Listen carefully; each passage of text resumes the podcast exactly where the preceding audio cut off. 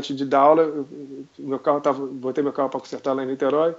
Falei pro mecânico assim, Chico, olha só, vou dar uma corridinha aí, daqui a pouco eu volto. Você dá para deixar meu carro pronto até duas horas da tarde? Não dá, sem problema, pode vir que o carro vai estar pronto. Aí saí sete horas da manhã, né, Michel? E fui em direção a Maricá, correndo, né? Tinha que fazer sete horas de corrida aquele dia.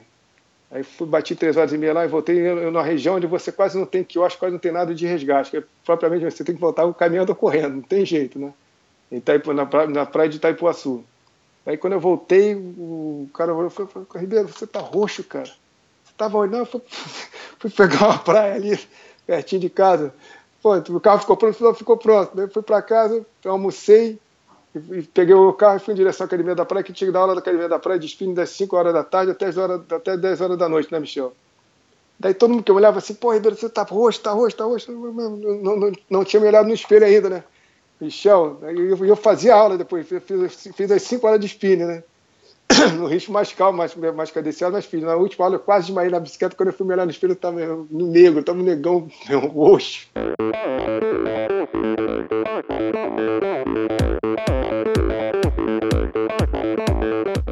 Olá pessoal, sou o Michel Bogli e este é o Endorfina Podcast. Aqui você ouve minhas conversas com triatletas, ciclistas, corredores e nadadores. Pessoas interessantes que são, acima de tudo, movidas à endorfina.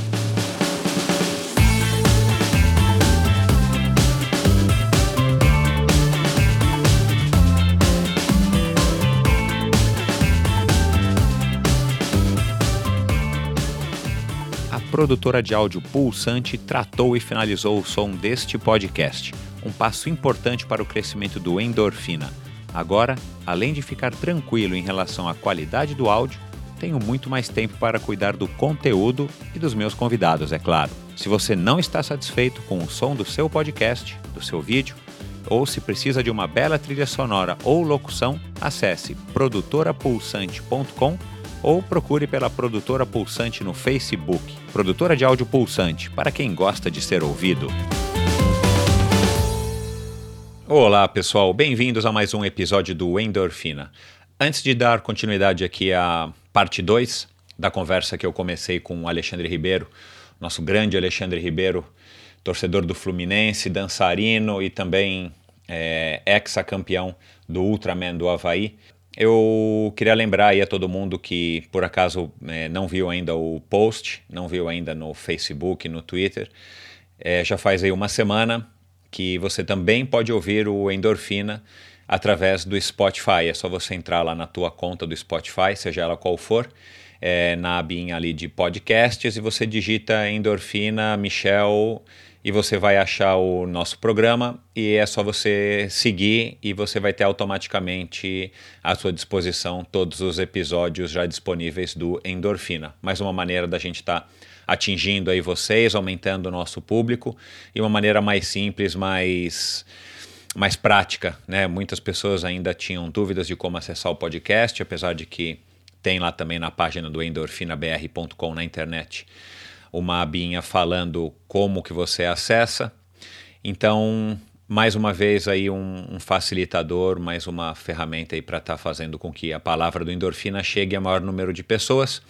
Então, como eu estava dizendo, sem muita demora, vamos lá dar sequência aí à parte 2. A conversa com ele estava muito legal, a gente resolveu é, parar para que ela não ficasse tão longa e continuar e ela e vocês ouvem o que a gente conversou no, nesse episódio especial, parte 2 do episódio 15. E aí nessa, nessa parte a gente aborda finalmente o assunto do Ultraman, é, ele conta aí pra gente como é que ele entrou nessa de Ultraman, como é que foram aí as vitórias. Ele fala bastante também do Race Across America, que é um, um, tópico aí que eu tenho, eu e muita gente temos bastante interesse. O Alexandre também foi recordista mundial da prova na categoria duplas com o Ricardo Arapi. Ele fala da família, ele fala da rotina esportiva dele hoje, é, ele fala do envolvimento da família, enfim, muita coisa legal é, nessa segunda parte do Endorfina. Muito obrigado, bons treinos e até a próxima. Um abraço. Na semana passada, a gente conversou com a Lei, conheceu um pouco da história dele, de como é que ele ingressou no triatlon, a história de correr uma prova de 10 quilômetros com apenas 10 anos, maratona com 15, a história que ele contou de uma avó e de um avô que provavelmente deram essa carga genética para ele de ser um triatleta de endurance e ultra endurance de sucesso. E agora nesse episódio a gente ainda aborda muito assunto que o Ale tem para contar. Aliás, o cara é uma enciclopédia viva, ele lembra dos tempos, das colocações, não só dele, mas também das pessoas que chegaram na frente ou atrás dele. Então está sendo muito legal o retorno das pessoas desse primeiro episódio, foi bacana demais. Então a gente segue aqui com essa parte 2 do episódio com Alexandre Ribeiro. Oi, Ale, bem-vindo aí novamente. Vamos continuar nosso papo? Obrigado, Michel. Estamos de volta aí, com certeza. Tem muita história ainda para contar aí. Vamos embora. Boa, garoto. Esse é o Endurance do Endorfina. Maravilha. Bora lá. Ô, Ale, é, antes da gente falar do Ultraman, que é um assunto que interessa a mim e a bastante gente, com certeza, vamos voltar um pouquinho aqui ainda às histórias do triatlon, que no programa passado você acabou relembrando aí algumas histórias que foram importantes e marcantes para você. Mas a gente também não pode esquecer do teu recorde em Porto Seguro, que para quem não sabe, aí quem não viveu aquela época, era o triatlo mais importante do Brasil, a única seletiva que a gente tinha para classificar para o Ironman do Havaí, graças ao Djalma Madruga. E também depois daquele das provas do que aconteceu no interior de São Paulo, que o Vanderlei Zangel me organizava, que aliás também em breve vai estar aqui conosco, mas aquela prova de Maresias, o meio Ironman de Maresias, que choveu bastante e que você foi o grande campeão, deixando todo mundo no chinelo, inclusive eu. Fala um pouco aí dessas duas provas. Maresia foi muito bacana, cara. Foi uma das provas mais bacanas que eu participei, pelo contexto todo, né, Michel? Lá em Maresia, jogar privilegiado de São Paulo, né? Mas só que na véspera da prova, aliás, no dia da prova, né, na véspera da prova, começou, entrou no Sudoeste e o mar cresceu bastante. Não sei se você recorda que você estava no evento, né? Tu lembra disso? Claro, claro que eu lembro. Parece que entrou no Sudoeste, o mar estava grande, a gente fazia uma travessia que tinha que contornar uma, prova, uma pedra enorme, né? Como se fosse. Isso, a gente saía de uma praia para chegar em Maresias. Exatamente, como se saísse do Leblon, fosse contornar a linha mais e terminasse São Conrado. Praticamente isso, uma distância menor de 2 quilômetros, né? Exato. Aí antes da largada, o Jean lembro que o Jean me reuniu a gente, eu tenho uns 150 atletas mais ou menos participando, e falou só, tem 100% de, de ter acidente hoje aqui, tá, tá chovendo muito, vocês querem que a prova aconteça? Aí a Maria levantou a mão, não queremos, né? E lembro que tava, tinham duas meninas só participando, que era a Cris Carvalho e uma outra que eu não me recordo o nome, né? E aí a Cris largou na frente com a outra menina, e antes da largada eu, eu abordei um pouquinho, eu abordei o Marco Ivo, que era, que era salva-mar na época, né? Entendia tudo de correnteza. Ele falou: Rip, o que, que eu faço, cara? Eu vou lá do alto mar ou colo aqui na pedra? Ele falou: Meu, cola aqui na pedra, você vai sair na frente dessa galera toda, que aí vai ter menos correnteza. Não deu outra, né, Michel? Fui sair na frente logo de quem? De você e do, do, do Buteiro. Né?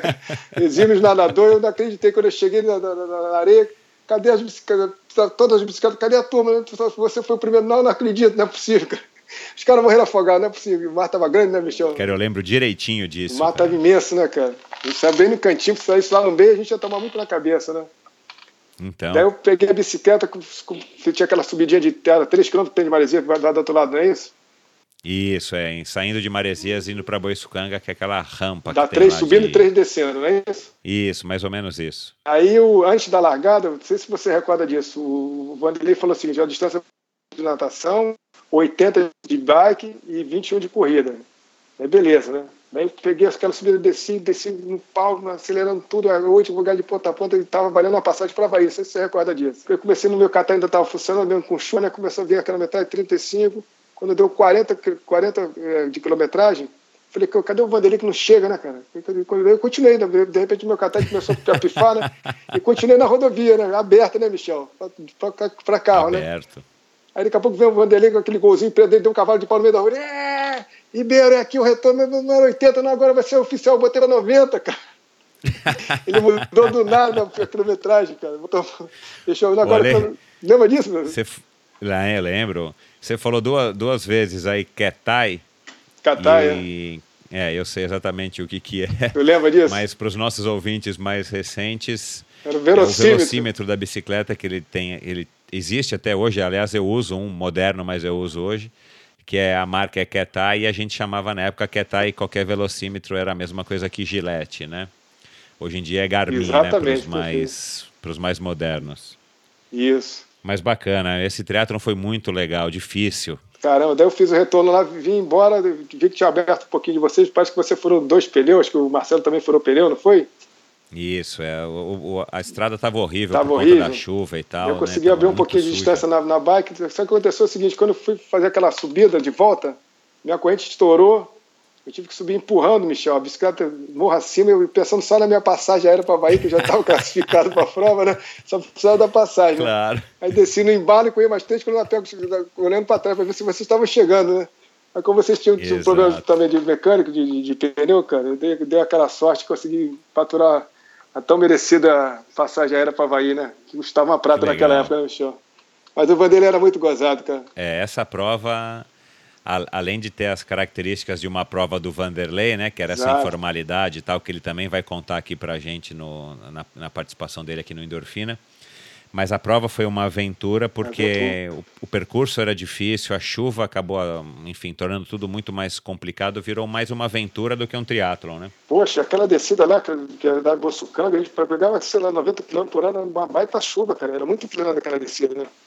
A chance é, de as pessoas se machucarem, como ele falou, era 100%, né?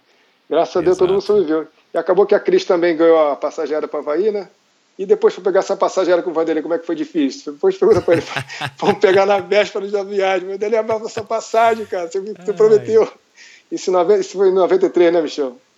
Exatamente. É muito bacana. Legal. E Porto aventura. Seguro, como é que foi lá o seu recorde de. Porto Seguro tem o mesmo recorde que a Fernanda tem no Havaí, né?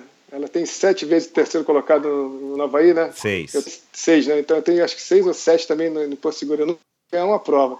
E teve uma que foi muito interessante, que você estava participando. Tem duas que você participou que eu tenho que tirar até o chapéu, né? Uma que você ganhou Obrigado. do Galindes, que foi bem bacana, que eu, eu, vi que você mudou a sua estratégia de pedalada. Você, antigamente você pedalava pesada aberta, não era, Michel? Exato, isso Você estava num giro assim fenomenal e botou do lado do Galindes e ganhou dele na corrida. Isso foi espetacular. Eu acho que eu considero essa vitória mais, mais surpreendente da, da sua carreira. Em termos de, ah, foi, sem foi, dúvida. Não tem, não tem dúvida. Que é uma e um detalhe, né, né, que aliás eu era patrocinado pelo Pão de Açúcar na época. E sempre que eu encontro o Márcio De Luca, ele lembra a mesma coisa, porque ele era o chefe da equipe na época. Uhum. E ele estava no carro e, e, ele não acreditou né, que eu tinha deixado o Galindes para trás. E até hoje eu encontro ele e ele diz: né, que foi a primeira pessoa a ganhar do Galindes aqui no Brasil até aquela época, né? Verdade, o Galindes era imbatível né, em Santos, né? Ganhava todas as provas em Santos, né? Bons tempos. É, o Galindes, enfim, já teve aqui com a gente, né? O cara é um, uma lenda viva como, como vocês. Não, o Galindes, é, é o Galindes, o Leandro Macedo, o Manzan, Marcos Ornella, o Armando também, é uma galera meu irmão, Butenas, é uma galera que a gente tem uma geração muito forte, assim, muito presente no, no, no nosso esporte, né? Isso acabou puxando sempre um outro mais atleta a dar o seu melhor né, durante, durante os eventos, né, Michel? Nunca tinham dois ou três, tinham vários, assim, no, no momento para poder ganhar, ganhar aquele evento, né? Muito bacana. Exato. E nós éramos, nós éramos concorrentes na prova, mas éramos amigos fora dela. Era um Isso outro é contexto, é né, Ale? Foi. Porto Seguro era bom demais, né? A gente festejava bacana depois do evento, né? Era uma festa, era uma né? Festa Porto Seguro era ao mesmo tempo que era o nosso Havaí, entre aspas. Exatamente. É. Depois da prova era uma festa, uma bagunça. Todo mundo ficava lá mais dois, três, quatro dias para curtir, descansar. Pô, e voltar para casa mais feliz. Né? recuperar né? o fôlego para voltar para casa mais feliz, como você está falando. Isso é exa exatamente isso. E outra prova que eu, que eu achei também em Porto Seguro, que, foi, que você teve um grande desempenho também, mas que eu vou até comentar a respeito, que você é muito parecido com o Armando, né? Foi que o Armando foi aquela que o Armando ganhou em cima do Arnelas. Né? eu saí para correr, quando eu olhei uma pessoa ah, de, de Nike lá na minha frente assim, eu falei, ih, caramba, é Armando Marcelo, tô pegando Armando, quando eu vejo era você, meu. eu tinha esquecido que você estava na prova assim. Eu achei que já tinha. Eu estava lá na frente, estava na frente do Armando. Eu, eu, confundi bonito, achei que era você. Estou pegando Armando, bem na prova, né? Depois só faltava Michel e o Arnela. Que nada, cara. Peguei você e fui pegar Armando nunca. O Armando correu por uma hora e doze aquele dia, né? Eu lembro direitinho desse tempo do Armando, cara. Ele voou. O Martinho Arnela até está engasgado até hoje, que, pô, se alguém tivesse me avisado, eu tinha ganho dele no meio do percurso, eu abri seis minutos na bike dele e ninguém me avisou. Mas foi bom demais, né? No final acaba todo mundo se dando bem, né? Todo sendo Exato, feliz, né? época boa demais. Muito bacana, muito, muito prazeroso. Ale, agora vamos dar um salto aí, vamos falar aí de Ultraman. Quando é que surgiu essa história do Ultraman para você? O Ultraman surgiu quando foi em 2003, foi em 2000, exatamente 2003, né? É, o, Ido, Ido Hoffman, que participou de várias provas de teatro também das antigas, né? junto com o Lauter Nogueira, técnico de, de teatro, você conhece o Lauter, né? O Serginho Cordeiro já tinha participado de vários eventos do Ultraman e resolveram falar, me convidar para participar também. Para fazer a minha, minha, primeira experiência. Eu já tinha sabido dessa prova, Michel, em 84, quando o, o primeiro brasileiro já havia participado, que foi o Manuel Simões. E o Manuel Simões foi o primeiro brasileiro a participar do Ultraman por cinco, por cinco, cinco eventos de, de direto lá na Havaí, né? E eu fiquei com aquilo na cabeça, um dia eu vou participar desse evento quando for me aposentar, né? E surgiu essa ideia quando eu tinha 38 anos de idade. Na época certa, no momento certo, que ele estava ainda tinha uma, uma, participação boa no Ironman de Floripa, né? Tinha, tinha, tinha terminado em, com o melhor tempo lá foi 8 horas e 39 minutos em Floripa. Estava em plena atividade, né? E foi uma, uma mudança na hora certa, que eu estava meio que querendo me aposentar, meio que parar do, do, do, teatro. E aí eu surgi essa oportunidade e de cara, cara, eu consegui ir bem no evento e ganhar a primeira prova lá em 2003, né? Com o apoio do Luiz Carlos Ribeiro, o velhinho, que a gente tem que falar, tem que chamar o velhinho também. O velhinho é muito bom para a gente contar as histórias. Claro, vamos chamar sim. O velhinho tem uma, tem uma, tem uma história muito interessante também em Porto Seguro, que ele foi oitavo geral e primeiro na categoria. Ele ganhou, ganhou a premiação do primeiro na categoria, que era 40 mais no Master, ganhou a geral oitavo colocado, né? Em Porto Seguro. E eles foram meu braço direito nesse evento, né? Eu tinha entrado praticamente por desconhecido. E a grande dificuldade naquela época para treinar para o Ultraman é, é que estava indo para uma, prova de desconhecida, né, Michel? Você nadar 10 quilômetros né, no, no, primeiro dia, pedalar 145 quilômetros, isso no primeiro dia. No segundo dia, você pedalar 276 quilômetros. No último dia, correr 84 quilômetros. Eu achei que não ia completar o evento, né? E eu treinei muito para esse, esse, tipo esse tipo de prova. Tanto é que teve um dia lá que eu dava aula de spinning na academia da praia, um dos treinos clássicos, eu fiz lá, que eu comento com todo mundo a respeito, né? Eu que, tipo assim, bati, bati o martelo, eu estava bem, bem, bem, treinado para participar do, do, do, Ultraman, né? Foi que eu, antes de dar aula, eu, meu carro tava, botei meu carro para consertar lá em Niterói, falei para o mecânico assim, Chico, olha só, vou dar uma corridinha aí, daqui a pouco eu volto, você dá para deixar meu carro pronto até duas horas da tarde? Não dá, sem problema, pode que o teu carro vai estar pronto. Aí saí sete horas da manhã, né, Michel? E fui em direção a Maricá, correndo, né? Tinha que fazer sete horas de corrida aquele dia. Uau. Aí fui, bati três horas e meia lá e voltei numa região onde você quase não tem quiosque, quase não tem nada de resgate. Que propriamente você tem que voltar o caminhando correndo, não tem jeito, né? Itaipu, na, praia, na praia de Itaipuaçu. Aí quando eu voltei, o cara falou, Ribeiro, você tá roxo, cara. Tava? Não, eu fui, fui pegar uma praia ali, pertinho de casa. Pô, o carro ficou pronto, ficou pronto. Daí fui para casa, almocei, peguei o carro e fui em direção à Academia da Praia, que tinha que dar aula da Academia da Praia de spinning das 5 horas da tarde até, as horas, até 10 horas da noite, né, Michel? Daí todo mundo que olhava assim, pô, Ribeiro, você tá roxo, tá roxo, tá roxo. Não, não, não, não tinha me olhado no espelho ainda, né? Michel, eu, eu fazia aula depois, fiz, fiz as 5 horas de spinning, né? no ritmo mais calmo, mais, mais cadenciado, mas fiz. Na última aula eu quase desmaiei na bicicleta, quando eu fui me olhar no espelho, eu tava no negro, tava um negão, roxo.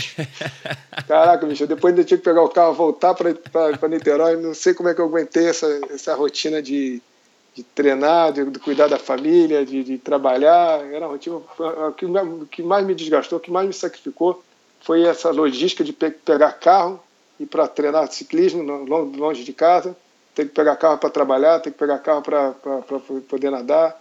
Esse desgaste, às vezes, eu passava às vezes, durante o dia seis horas dentro do carro só para transportar eu e, e, e o Kailane para o colégio, para o futebol, para a natação, né?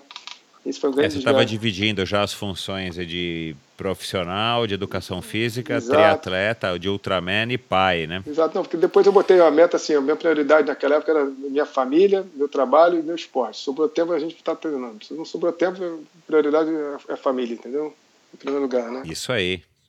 Olha, então, aproveitando, é duas coisas, mas vamos lá.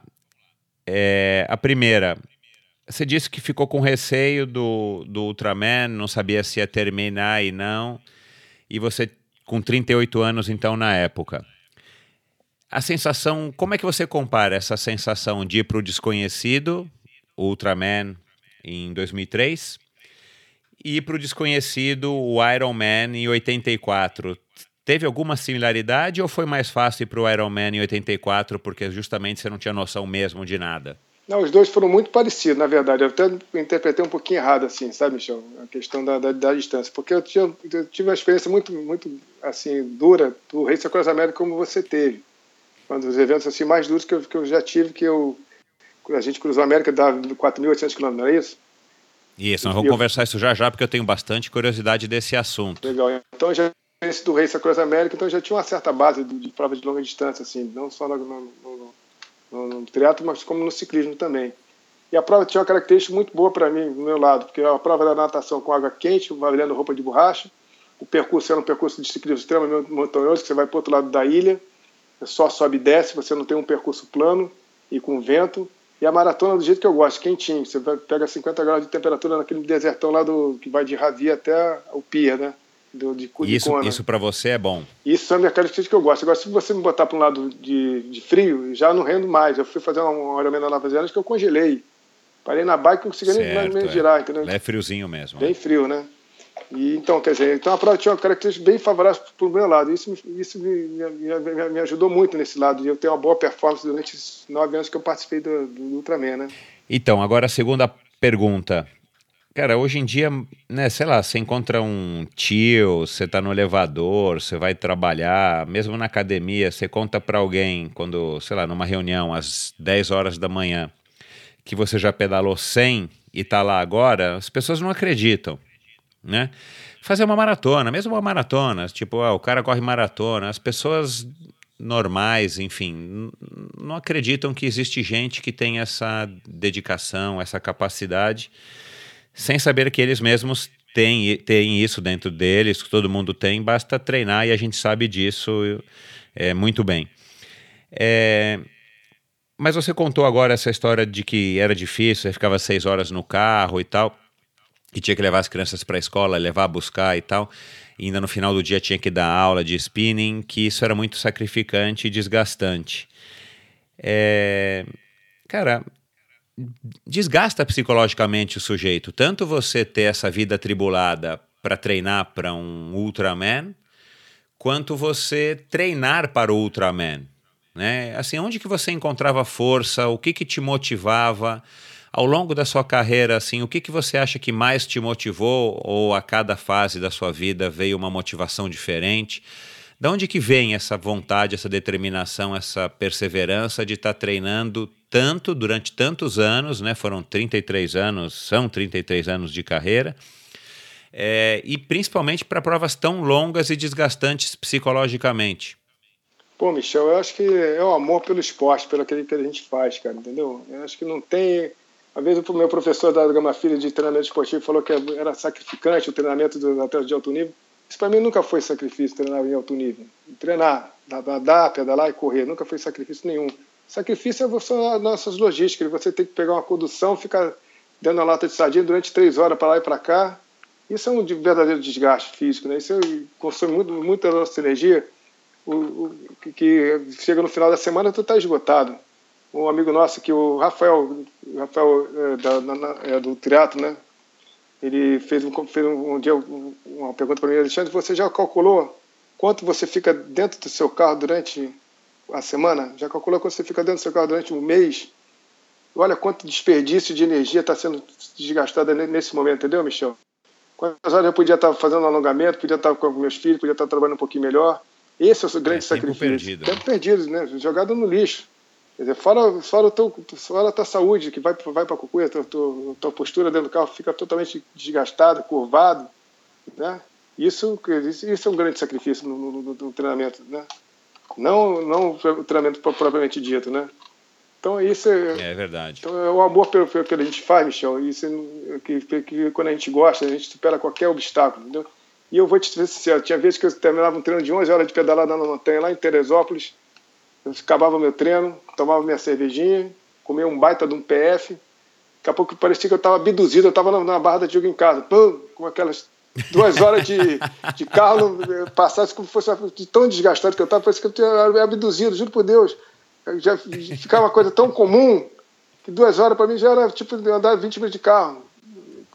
Coisa de doido, como é que como vai se adaptando não só o desgaste físico do treino, mas no, seu dia a dia, assim, na, na, na tua logística da, da, da, sua vida de trabalho, de família e de treino, né? Coisa de doido, cara. Não sei como é que eu aguentei esses nove anos de Ultraman realmente não, porque eu realmente amo muito o que eu faço, com o maior carinho, com o maior amor. Eu fiz o meu último Ultraman no sacrifício, que eu comecei a pegar umas lesões na, na tela do joelho, né? Não, primeiro começou no esporão de calcânio, depois foi subindo para a panturrilha, depois para o joelho, né? Tudo do lado esquerdo, por causa do quê? Por causa da embreagem, de, de, pisar na embreagem, primeira, segunda, terceira, primeira, segunda, terceira. Até que alguém falou, por que tu corre um carro, um carro automático? Pô, tu vai resolver o seu problema. Agora não dá mais, eu estou indo para o meu último treinamento, só fui pegar essas, essas lesões no final de carreira, né? Eu fiz questão de estar lá nesse, nesse meu último treinamento lá, Michel, pelo seguinte, que na época, na época houve uma coincidência muito grande, que eu estava comemorando meus 33 anos de carreira, 30, aliás, desculpa, 30 anos de carreira, 30 anos de triatlo no Brasil e 30, 30 anos de triatlo é, do, do da, de, de, carreira do Brasil e, e do, do, do, do Ironman, entendeu? Do Ironman. Então, quer dizer, para mim foi uma coisa fantástica, tá? do Ultraman, desculpa, do Ultraman, né? Então, ah, claro, do Ultraman, tá exato. tá certo. Então você competiu lá em, em 2003 e aí como é que foi a experiência, enfim, você conseguiu é, ganhar, né? Hum. Exato. Você disse que estava com receio de largar a prova, não sabia como é que ia terminar, enfim, Exato. Né, com saúde e tal. Aí você vai lá e ganha. Isso. Não acreditei, porque o vencedor da prova, o favorito da prova era o canadense, já, havia, já tinha sido bicampeão desse, evento, né? Dois anos anteriores, né? E aí eu venci, ele estava na prova, eu venci ele, era, o cara era da, da tenente coronel da, da, da do Canadá, aquele cara que tinha tempo integral para poder treinar também, ele mesmo me falou isso, né, na época, né? E depois veio me elogiar, pô, você teve uma grande performance aí, depois o meu grande adversário também era o Miro Gregar. Quem já esteve nessa prova do, do, do também anos atrás foi o Scott Molina, que bateu o recorde na época, de 24 horas minutos. E aí minha, minha meta, eh, Michel, era tentar melhorar o meu tempo e tentar melhorar o tempo do evento, que é um alemão lá já de longa data já. Só que eu não cheguei a bater o tempo dele por, por questões assim de, da natureza, né? Também não existe o si, né, Michel? Porque a, a minha natação, é, pra você, é... você ter noção lá, ela, ela, é, meu melhor tempo de natação é 2 horas e 40 minutos. Esse ano que eu tinha tudo para bater o recorde, eu fiz 3 horas e 12 de, de natação. Porque a correnteza estava tão absurda, contrária. Você sai do pia, você faz uma reta de 10 km até lá o antigo Kona Surf. E aí a gente pegou, nadava, nadava, saia do lugar, coisa desesperadora, que quando eu saí da água meio esgotado, mesmo assim eu fiz uma, uma performance muito boa no, no ciclismo. Foi o segundo melhor tempo do, do, de todas as edições e corri para 6 horas e 15, ao lado do Miro Gregar, que a gente correu uma maratona fantástica lá, a gente fez 6 horas e 14, fez 6 horas e 15, e fiquei a 8 minutos do recorde do, do, do, evento, da prova, né? Fiz 21 horas e 59 minutos e o recorde era 21 horas e 52 minutos desse alemão. Mas, poxa, mesmo assim, não importa, importa que eu me identifiquei muito nesse evento, Michel, que acabou com aquele desfile de moda, aquela coisa de você vestir ter a bicicleta de sei quantos mil dólares, né? aquela, aquela papagaia toda que o Ironman tem, né? que as pessoas estão mais preocupadas com, com, com o tipo de, de material que você está no evento do que com o seu próprio treinamento em si. Né? E isso, o Ultraman lá, as pessoas são bem mais simples, eles respeitam principalmente a dificuldade da natureza. O nosso maior adversário é a natureza, é a correnteza que você tem contrária durante o evento, da natação, aquela montanha que sobe e desce, que você sai de, começa com 30 graus de temperatura, você vai até lá em cima no Parque dos Vulcões, que dá 9 graus de temperatura com chuva e frio, é, é extremamente montanhoso. É a corrida que você chega a temperatura até de 50 graus no, no chão, no, desertão, que você sabe disso, e 45 no ambiente. Então, o nosso maior adversário é a natureza, e isso é, os atletas têm um extremamente respeito com relação a isso, entendeu? Não fica querendo se mostrar que, que tem mil tatuagens na perna, no braço, na bunda, em todo lugar. Costumo dizer, as pessoas falam assim, Ribeiro, não, não sou nada contra a tatuagem não, entendeu, Michel? Mas as pessoas falam assim, Ribeiro, por que você não tem a tatuagem do, do Ultraman? Eu falo, minhas, minhas tatuagens, Michel, foram construídas ao longo do, do, dos anos de, de, de, de triatlo. As marcas de queda de bicicleta que eu tenho, acidente de carro de 150 pontos na testa, no braço. Eu tenho até o um mapa do, do Havaí aqui no braço, a queda que eu tive no Ironman do Havaí, que foi de 94. Bateu uma rajada de vento de 80 km por hora que eu decolei e fiquei com, nossa, todo estragado mesmo assim, completei a prova. Então é isso. Então as pessoas do Ultraman deixam deixa a pessoa mais humilde e mais simples. É o que a gente tem feito agora no que a gente conseguiu agora trazer o Ultraman para o Brasil, tem quatro anos seguidos, né, o, que é o B515. E você vê que é outro público, a galera que está lá. A galera que, mais família, que as pessoas se ajudam durante a prova, não estão preocupados em vencer a prova em si, mas estão preocupados em vencer a distância da prova, que é a superação do, do, evento, que por si só já, já fala pela distância, né? Claro, é o, o que eu ia complementar ali quando você falou do essa história de respeito aí ao ao clima, enfim, as condições da natureza. Né? Se num Ironman do Havaí as condições já pegam, e é uma prova aí que dura aí, vai de 8 até 17 horas, numa prova de três dias e dando a volta ao redor da ilha e tal, é, as condições pegam muito mais, com certeza, principalmente quando você tem que correr 84 quilômetros, né? Esse é o grande desgaste. Então, você sabe que é lá exato. de Ravi até o Pia, né? É uma reta só de um desertão que não tem uma sombra para a gente poder dar um refresco, né? Então, é, não tem sombra mesmo. É.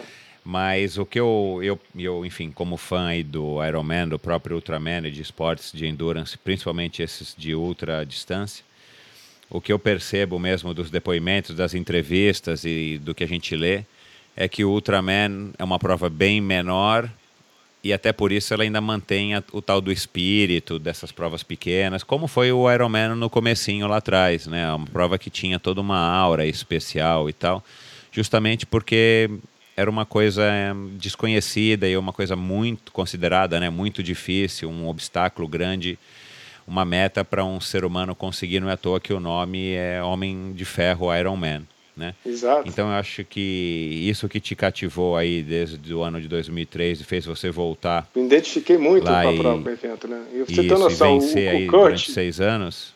O Kurt, que é o idealizador desse evento, ele trabalhou no primeiro Ironman do Havaí de, de 78, que era realizado lá em Oahu, né? Sim. Depois você vê como ele já pensava diferente naquela época só. Daí, em 83 ele resolveu fazer o primeiro Ultraman do Havaí, porque a prova do Havaí, do Ironman do Havaí, já estava muito elitizado, muito desfile naquela época, Michel. Imagina em 83. agora. 83. Então eles iam fazer uma prova família, que as pessoas se respeitassem mais, se cumprimentassem mais, né? Não tinham a estrela da prova, mas todos eram respeitados desde o primeiro ao último colocado, entendeu? Você imagina agora, então, como é que não é a coisa, né? Como é que tudo é, enfim, cresceu em dimensões, né? E... E aí não dá para voltar o tempo. Também estava conversando outro dia, agora não lembro com quem, mas assim, a gente também tem que respeitar porque é, cada época é uma época e, e, e, aquilo que você falou no comecinho, né? Se faz o sujeito feliz e aquilo é o que realiza ele, o que preenche Isso, ele e tal. Ele tem que ir lá e tem que competir dele. e a gente não pode negar que o Ironman é um sucesso também. Sucesso, não tenha é, dúvida. Por conta desse clima e tal, que hoje não é, é mais o que vai ser era antigamente. Especial, cara. Pô, eu vi um depoimento uma vez do Mark Kelly que a prova não dava dinheiro, que eles começaram a fazer uma briga, que o Ironman do Havaí não dava premiação. Começou a dar premiação a partir de 86, quando o David Scott fez 8 horas e 30 e poucos minutos lá na prova. Foi um tempo fantástico, né? Eles começaram a reivindicar e começaram a querer boicotar a prova. Daí o Mark Kelly falou assim: tudo bem, a gente pode boicotar a prova, mas o espírito do Havaí não é esse. O espírito do Havaí é uma prova de desafio, né? Com o tempo, com a natureza, né? Eu lembro Exato. dele ter falado a respeito disso. E vou te falar o seguinte, Michel, você, quando, quando eu conversei contigo negócio de desfile de, de, bicicleta, né? A minha bike, que é uma Cota Calibur, ela é extremamente eficaz para subidas e, e, plano, né? Percurso plano. Ela sobe bem, tanto sobe bem como anda bem, rola bem no plano. A minha bicicleta foi desde 2005 até a última prova que eu fiz em 2013. Então, todo, todo ano de bike check-in, os caras olham mesmo, não vai trocar de bicicleta. Não, não, porque essa está ganhando, por que eu vou trocar?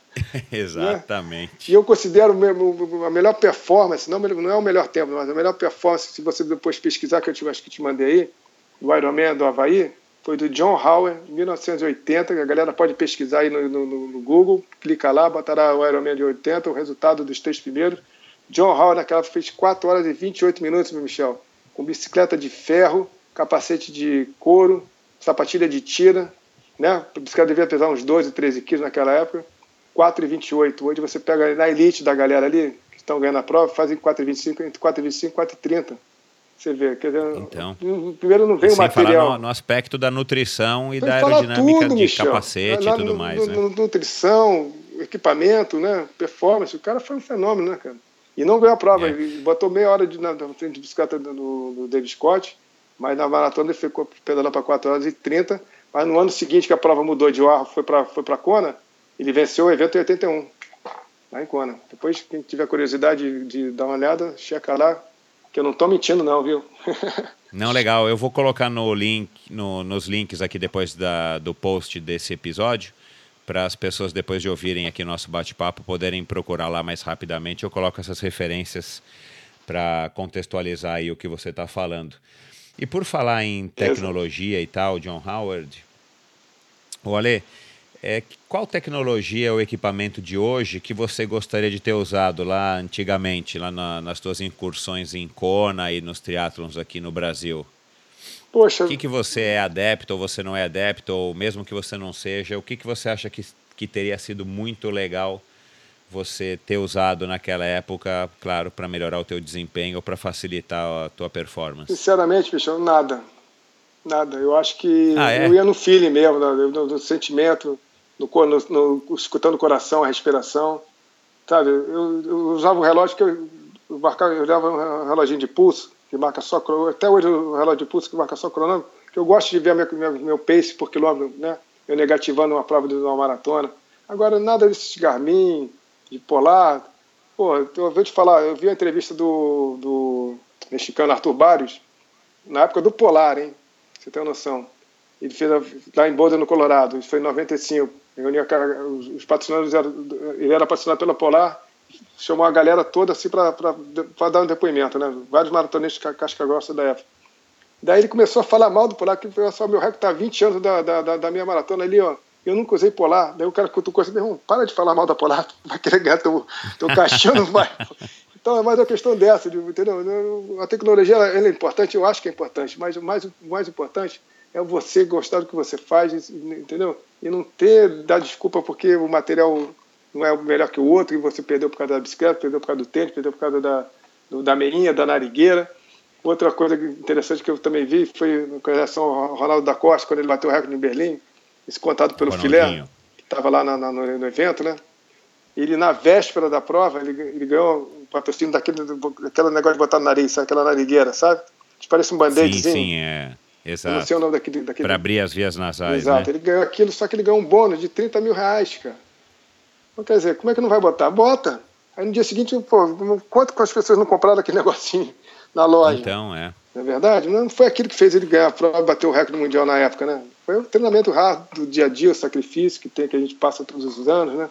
De acordar cedo, de, de lutar contra tudo, contra todos, de chuva, sol. Claro, só ele sabe, né? O que que o que que ele sofreu, o que que ele lutou para chegar no, no recorde.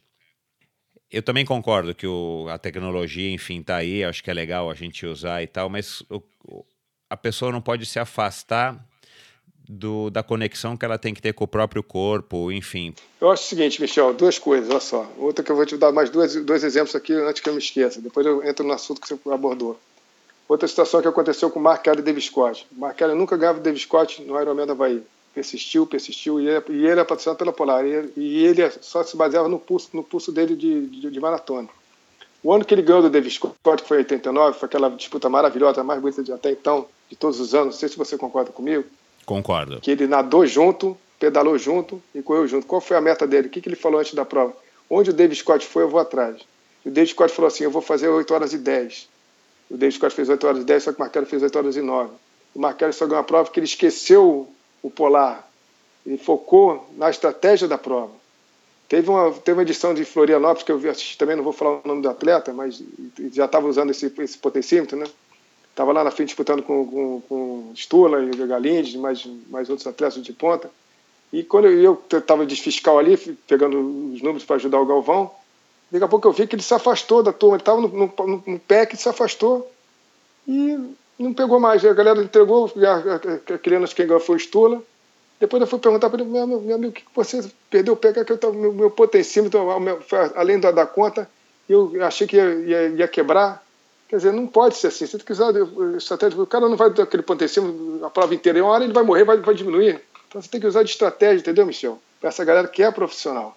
Agora, a galera que é amadora, assim, por si só, eu acho bacaníssimo você ter um Garmin, você ter um gráfico maneiro para você ver a tua evolução né, durante o seu treinamento, ver que ele está dando certo, que você melhorou seu tempo no 10 mil, no, na, minha maratona, na maratona, na natação, no ciclismo, e você, você se basear pelo, pelo, pelo potencímetro. Eu acho legal, acho uma ferramenta bacana, é um estímulo a mais que você pode ter de tecnologia. Mas não acho que isso seja determinante para o cara ser um atleta de, de altíssimo nível e deixar de ganhar porque faltou esse tipo de material. Claro, é, acho que você tem que ter por fora um bom coach e principalmente aquele coach que faz aquela leitura do teu psicológico, sabe, sabe trabalhar a sua cabeça. Um dos coaches que eu considero do Brasil, que eu achei um dos mais importantes que eu conheci, né? Na época foi o Marcelo Borges, que treinou a Fernanda Keller, que treinou o Armando Barcelo, que treinou o Marcos Ornelas.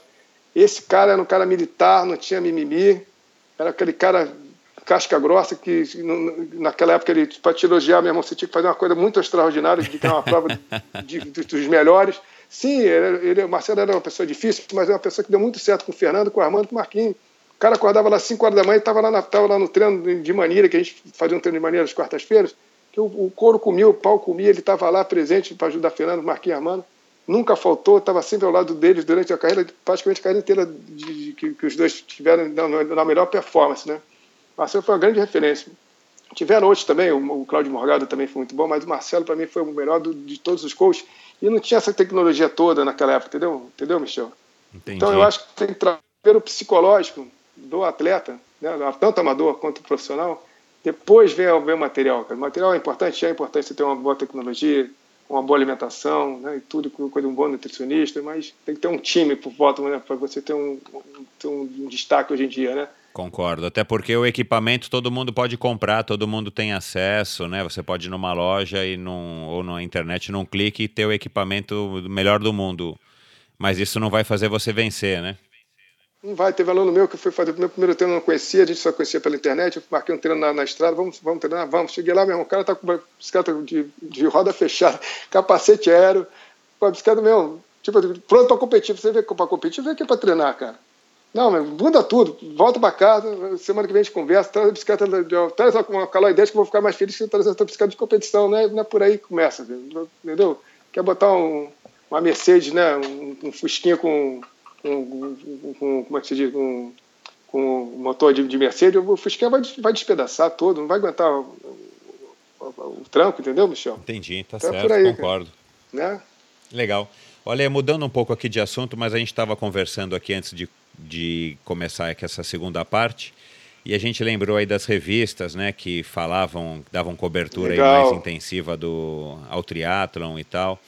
A gente tinha, Exato. acho que pelo menos na mídia impressa, muito mais espaço do que a gente tem hoje, né? O que, que você quer falar aí dessas revistas? O que, que você Beleza. lembra? Ah, cara, a gente não pode deixar de esquecer das pessoas que nos ajudaram muito no decorrer da, da nossa carreira, sabe? Eu acho que o Werneck foi um dos caras mais casca-grossa em todos os sentidos, vou repetir isso mais uma vez.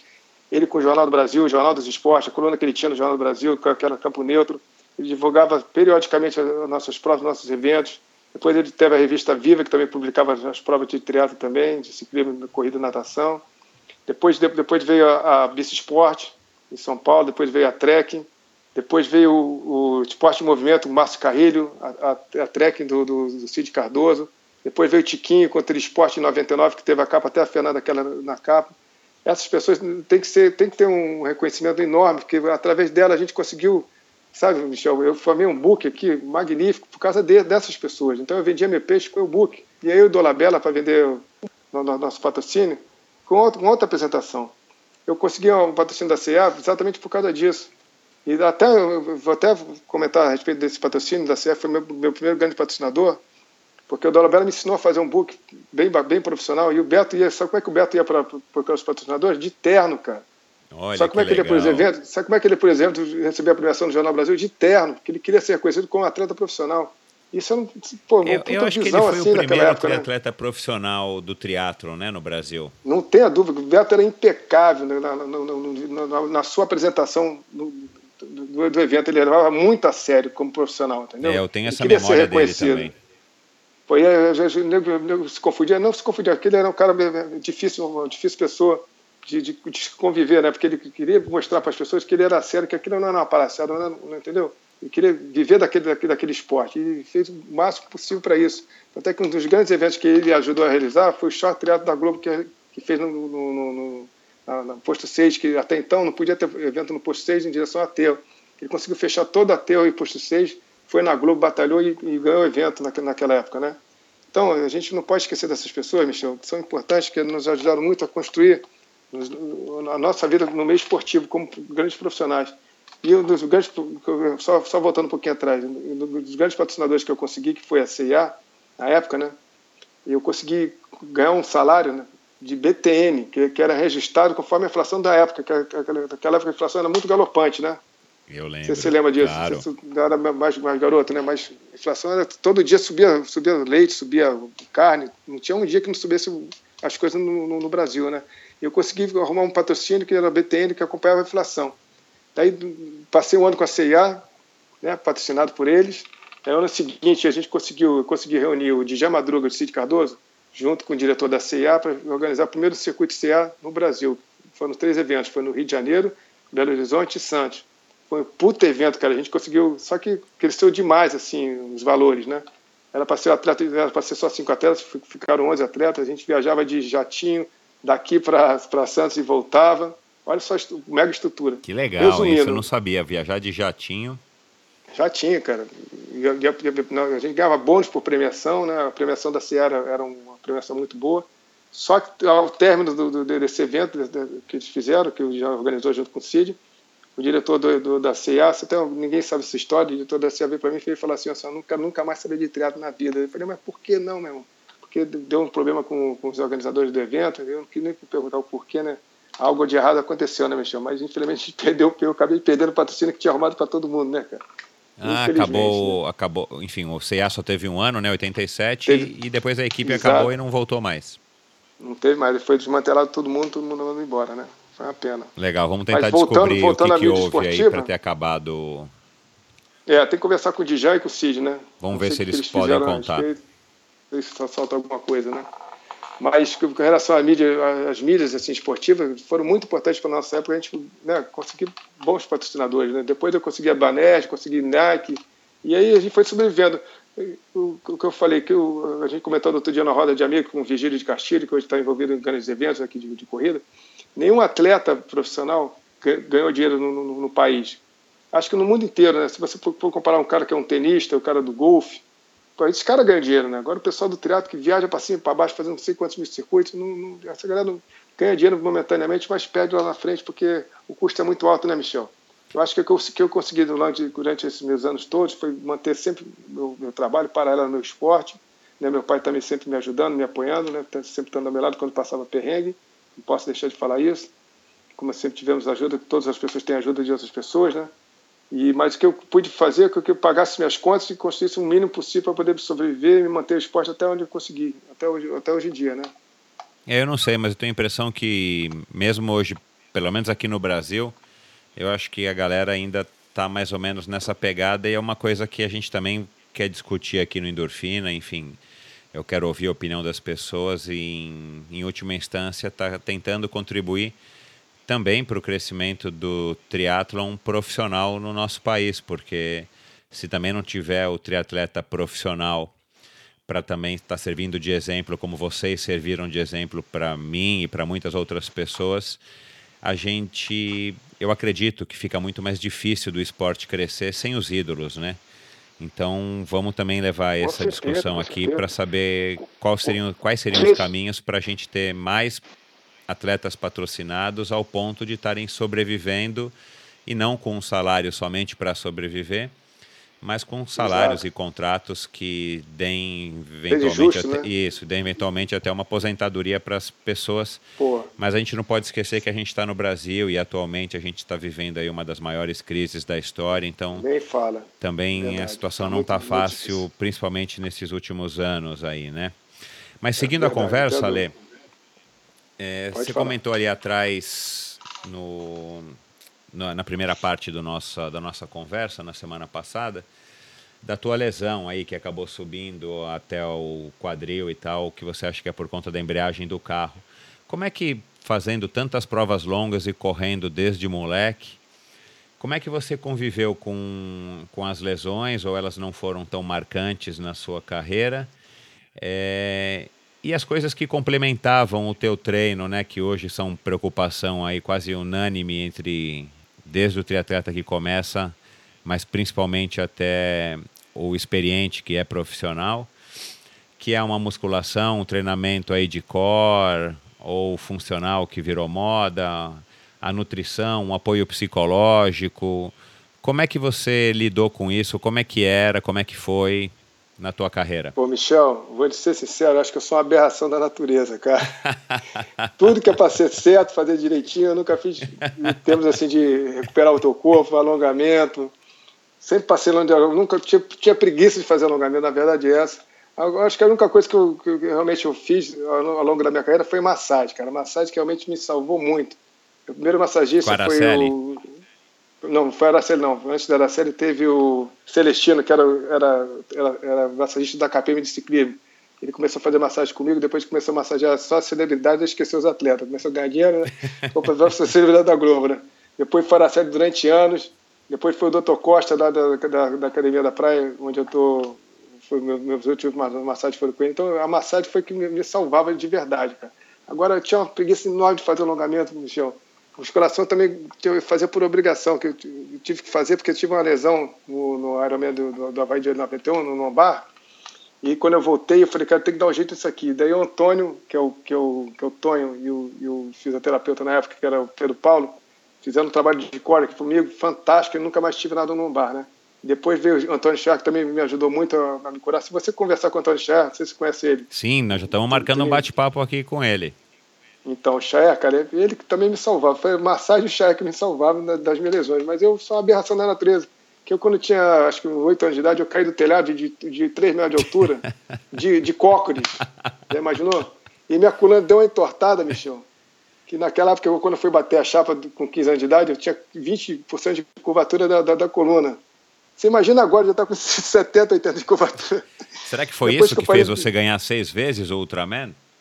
Sei lá, bicho, eu sei que eu, eu, passo longe dessas coisas que são importantes, sabe? Eu não, não, não, não recomendo ninguém seguir a minha linha de, de, pensamento. Acho que tem que fazer massagem, tem que fazer alongamento. E nutrição? Assim. A nutrição também passa longe minha nutrição. Eu sou totalmente. nunca consegui fazer uma dieta.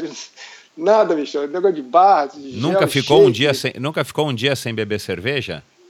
Não, cerveja veio depois, com o passar do tempo, né? Vai ficando velho, vai, aumentando o número de latinhas, né, cara? Mas a cerveja sempre foi um belo hidratante na, na, na minha vida como relaxante muscular. Então, até que se eu bebesse uma quantidade extrema, eu não ia acordar no dia seguinte para poder treinar em grande performance. Ah, né? bom, pelo menos mas, isso. Isso, mas durante as competições a gente sempre, sempre bebia mais. Era bacana porque as provas que, que tinham as festas, que era a prova do Porto Seguro, lá com o Djalma Madruga, do Núbio Internacional de Santos, e a do, do, do, Campeonato do Troféu Brasil dos Santos também, a gente, meu, a gente extrapolava, né, Michel? Era muito bom, né, cara? Beber além da conta. Mas do nosso dia a dia, assim, de, de, de regra de, de, de, de, dia a dia, eu tinha uma boa alimentação de coisas normais, arroz, feijão, salada, frutas, verduras, leguminosas, em grandes quantidades. Nunca fui, nunca achei que o shake fosse me dar um substituir a minha refeição principal tá de, de coisas saudáveis que, que a natureza propõe para a gente. Nunca foi de laboratório, entendeu? Foi sempre de coisas normais do, do, nosso dia a dia, né? Isso aí. Até que tem, tem, tem um, um, dos treinos que eu fiz, Michel, o meu primeiro Ultraman, né? Eu parava a bicicleta no pé da Serra de Teresópolis, treinava com o meu grupo ali quatro horas de, de pedalada, depois seguia a viagem para o meu destino, que era fazer, cumprir minhas 11 horas de pedalada na montanha, né? Eu teve um desses dias que eu não aguentava mais comer salgadinho, empadinha, é, coxinha, né? E parei no, de frente para uma birosca que tinha uma feijoada rolando. Isso devia ter umas 7, 8 horas de, de pedalada, num calor do cão. Eu falei, pô, vou encarar essa feijoada que eu tô numa fome danada, né, cara? Aí, pá, meti aquela feijoada e depois tinha uma serra de 15 km para subir, né? Falei, o que, que eu fui fazer com a barriga cheinha, né? Suando bico, passando mal. Subi aquela serra, resumindo, terminei, terminei o treino no escuro, na birosca da, da, da, da Dona Helena, lá do pé da Serra de Teresópolis. Ela já me esperava com a, garrafa de cerveja, tomava cervejinha, comia mais alguma coisinha e voltava, voltava para casa de carro, né? E eu, nessa época eu morava em Niterói. E eu estava voltando para casa de carro e me liga um amigo nosso, que é o. Que é o vou tentar lembrar o nome dele aqui já já. Ele olha só, Alexandre, olha só, vem para cá, isso no mesmo dia, tá, Michel? Vem para cá, isso de noite. Vem para cá que a gente vai servir uma janta aqui para você. A gente, a gente sabe que você está treinando para Ultraman, tem que comer direitinho. Daí eu cheguei na casa dele que estava rolando. Rabada, Michel. Então naquele mesmo dia eu comi feijoada e rabada de noite e no dia seguinte eu fui fazer sete horas de corrida, foi a minha melhor corrida que eu fiz do dia, cara. Não passei um. Olha lá. Uma sustância. Juro por Deus, cara. Não recomendo isso pra ninguém, lógico. É absurdo. Por isso que eu sou uma aberração vai da natureza. morrer não... de indigestão, meu. Pelo amor de Deus, eu mato todo mundo aí numa dessa para quem, não, pra quem não matar, conhece, né, você, enfim, vai estar tá vendo as fotos que eu vou publicar aí no Endorfina BR no Instagram e no nosso próprio site, endorfinabr.com. Mas você é magrinho, né, Ale? Nunca foi barrigudo, nunca foi gordo, enfim, você sempre teve essa Oi. constituição de keniano, né? Pega minha foto aí de eu bebê. Minha mãe tem que fazer dieta de mamadeira. Ah, bom. bom, tudo bem. É né? verdade. Ainda bem que você foi um bebê gordinho, porque se não fosse, um não, era, não era saudável. Por isso que eu comecei a treinar, para emagrecer, né? A verdade foi essa. Não, que, como é que eu me mantenho assim dessa forma, Michel? Porque eu, eu continuo fazendo as minhas refeições principais: café, almoço, janta e um lanche. E de noite eu não janto assim coisas sólidas. Eu como tomo a minha cervejinha, como um, um, digamos assim, uma amêndoa, entendeu? Uma castanha, um, um queijo. Não, não, gosto de, de, jantar e dormir. A comida estaciona no meu estômago e não digere. Ainda mais agora que eu estou treinando com cargas bem baixíssimas. Né? Atualmente eu tô, tenho, tenho corrido três vezes na semana.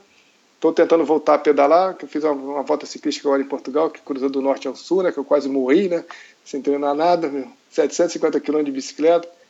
E estou tentando voltar a nadar. A natação está me fazendo uma falta enorme, cara, para manter o meu esqueleto alinhado, sabe? Que eu dei uma entortada bonita. Eu vou mandar a foto para você atual, meu. Estou com a corcunda de Notre Dame legal, mano. Depois que para, agora, agora que eu vou, daqui a 10 anos a gente conversa novamente, vou te mandar uma foto atualizada para tu ver como é que eu vou estar, se eu não me cuidar. Tá agora que eu estou precisando do osteopata bom ao meu lado, fazer um trabalho pro core aqui direitinho, né? Ô, Ale, Cuidar do corpo. Onde é que você espera, onde você imagina que você vai estar daqui a 10 e daqui a 20 anos no esporte? Michel, no esporte ou no, no lugar de, de, morar? Não, não, no esporte, no esporte. Ah, não, não vou parar não, Michel. Vou estar fazendo a minha terra manutenção. Quando eu puder, tiver saúde para poder pedalar, correr um pouquinho, nadar um pouquinho, vai ser esses três eventos que eu gosto. Lógico, jogar meu vôleizinho aqui na praia, pegar minha onda aqui em frente também, são outras atividades que eu também tenho um prazer enorme, entendeu? Entendi. Mas parar jamais, cara. Isso aí. Olha, eu conheci também outra pessoa interessantíssima, que foi John, que foi o tentar lembrar o nome dele, foi o senhor lá, lá da Califórnia, já lembro o nome dele aqui, está aqui. Tom, é, Tom, Tom, não, peraí, vou tentar lembrar aqui o nome dele. Bom, ele com 60 anos de idade, Michel, deu até palestra, na minha palestra, deu até, fala até a respeito desse senhor. Ele, Edson Sal é o nome dele, eu conheci lá em 84 no Havaí, tá? Foi minha primeira edição, eu era o mais novo e ele era o mais velho com 70 anos de idade.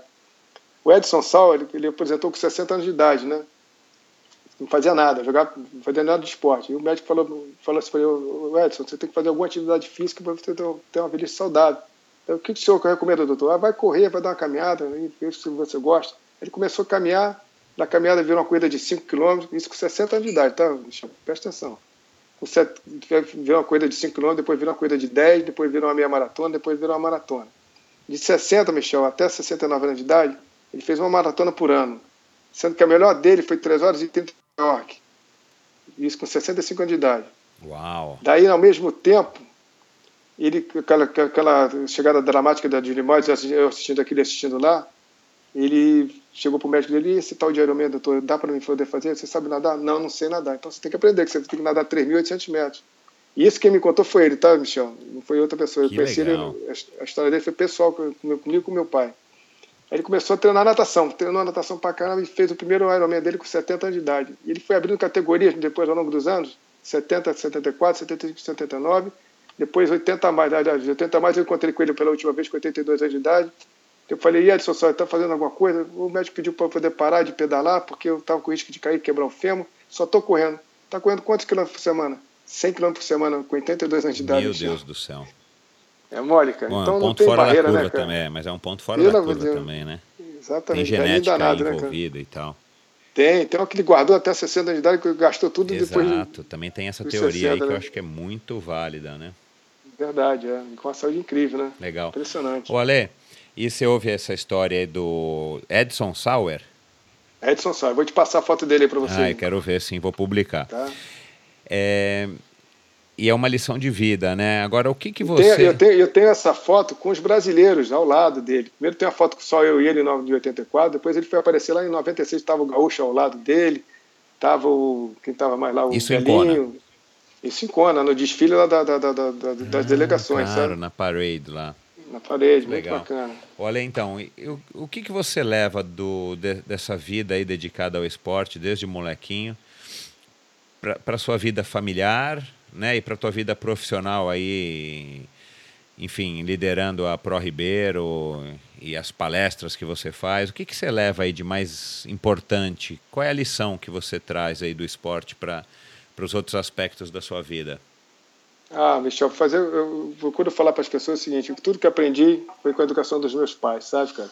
Os meus pais nunca precisaram falar nada, só a maneira deles agirem no seu dia a dia, no seu trabalho, com a sua família, com as pessoas, já, já era um puto exemplo para mim, sabe? De dignidade, de ética, de sabedoria, de conhecimento, de cultura. Isso foi herdado assim de graça para mim. Então eu consegui captar todas as mensagens dos meus pais, da minha mãe e do meu pai, dessa forma, entendeu? Fazer a coisa certa, digna, sem querer ultrapassar as pessoas, sem querer dar volta por cima de ninguém. Então, eu acho que isso que eu, que eu aprendi deles, eu só, só consegui canalizar minhas forças para o meu esporte e deu muito certo, né? Que eu, eu fiz no meu esporte uma coisa bem, bem feliz, bem, bem verdadeira, bem com dignidade, sem querer atropelar ninguém. Tive vários problemas ao longo de, de, de, desses, desses, desses períodos. Eu podia ser um atleta também de distância olímpica, eu posso até te falar isso, eu nem comentei isso contigo. Que, lembra que é aquela prova que a gente correu no Sul-Americano? Sim, 91, o, né? O, 91, quem ganhou foi o Leandro Macedo, o Armando Marcelo segundo, eu fui em terceiro, o Galinhos em quarto. Foi aí que o Galinhos começou a, Ninguém conhecia o Galinhos, o Galinhos começou a ser conhecido a partir dessa prova. É verdade. No Brasil, né?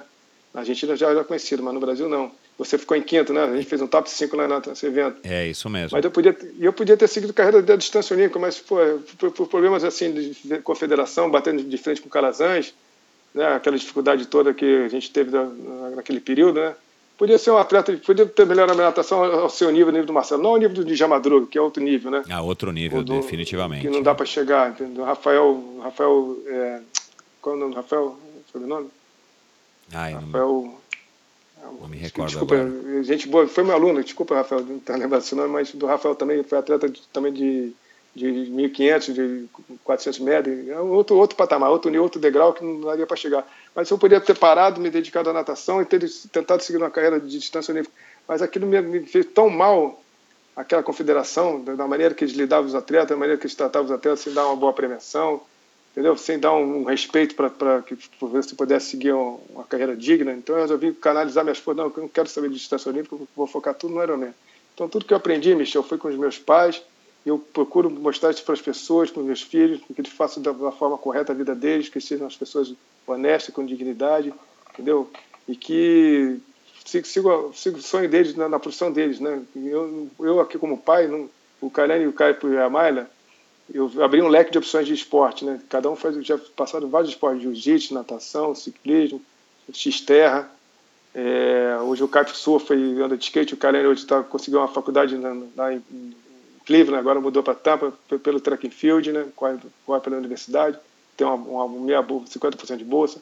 A Malha hoje é um, está jogando vôlei de quase altíssimo nível aqui no, com o Marco Ripa, aqui no, no, no Marina Clube.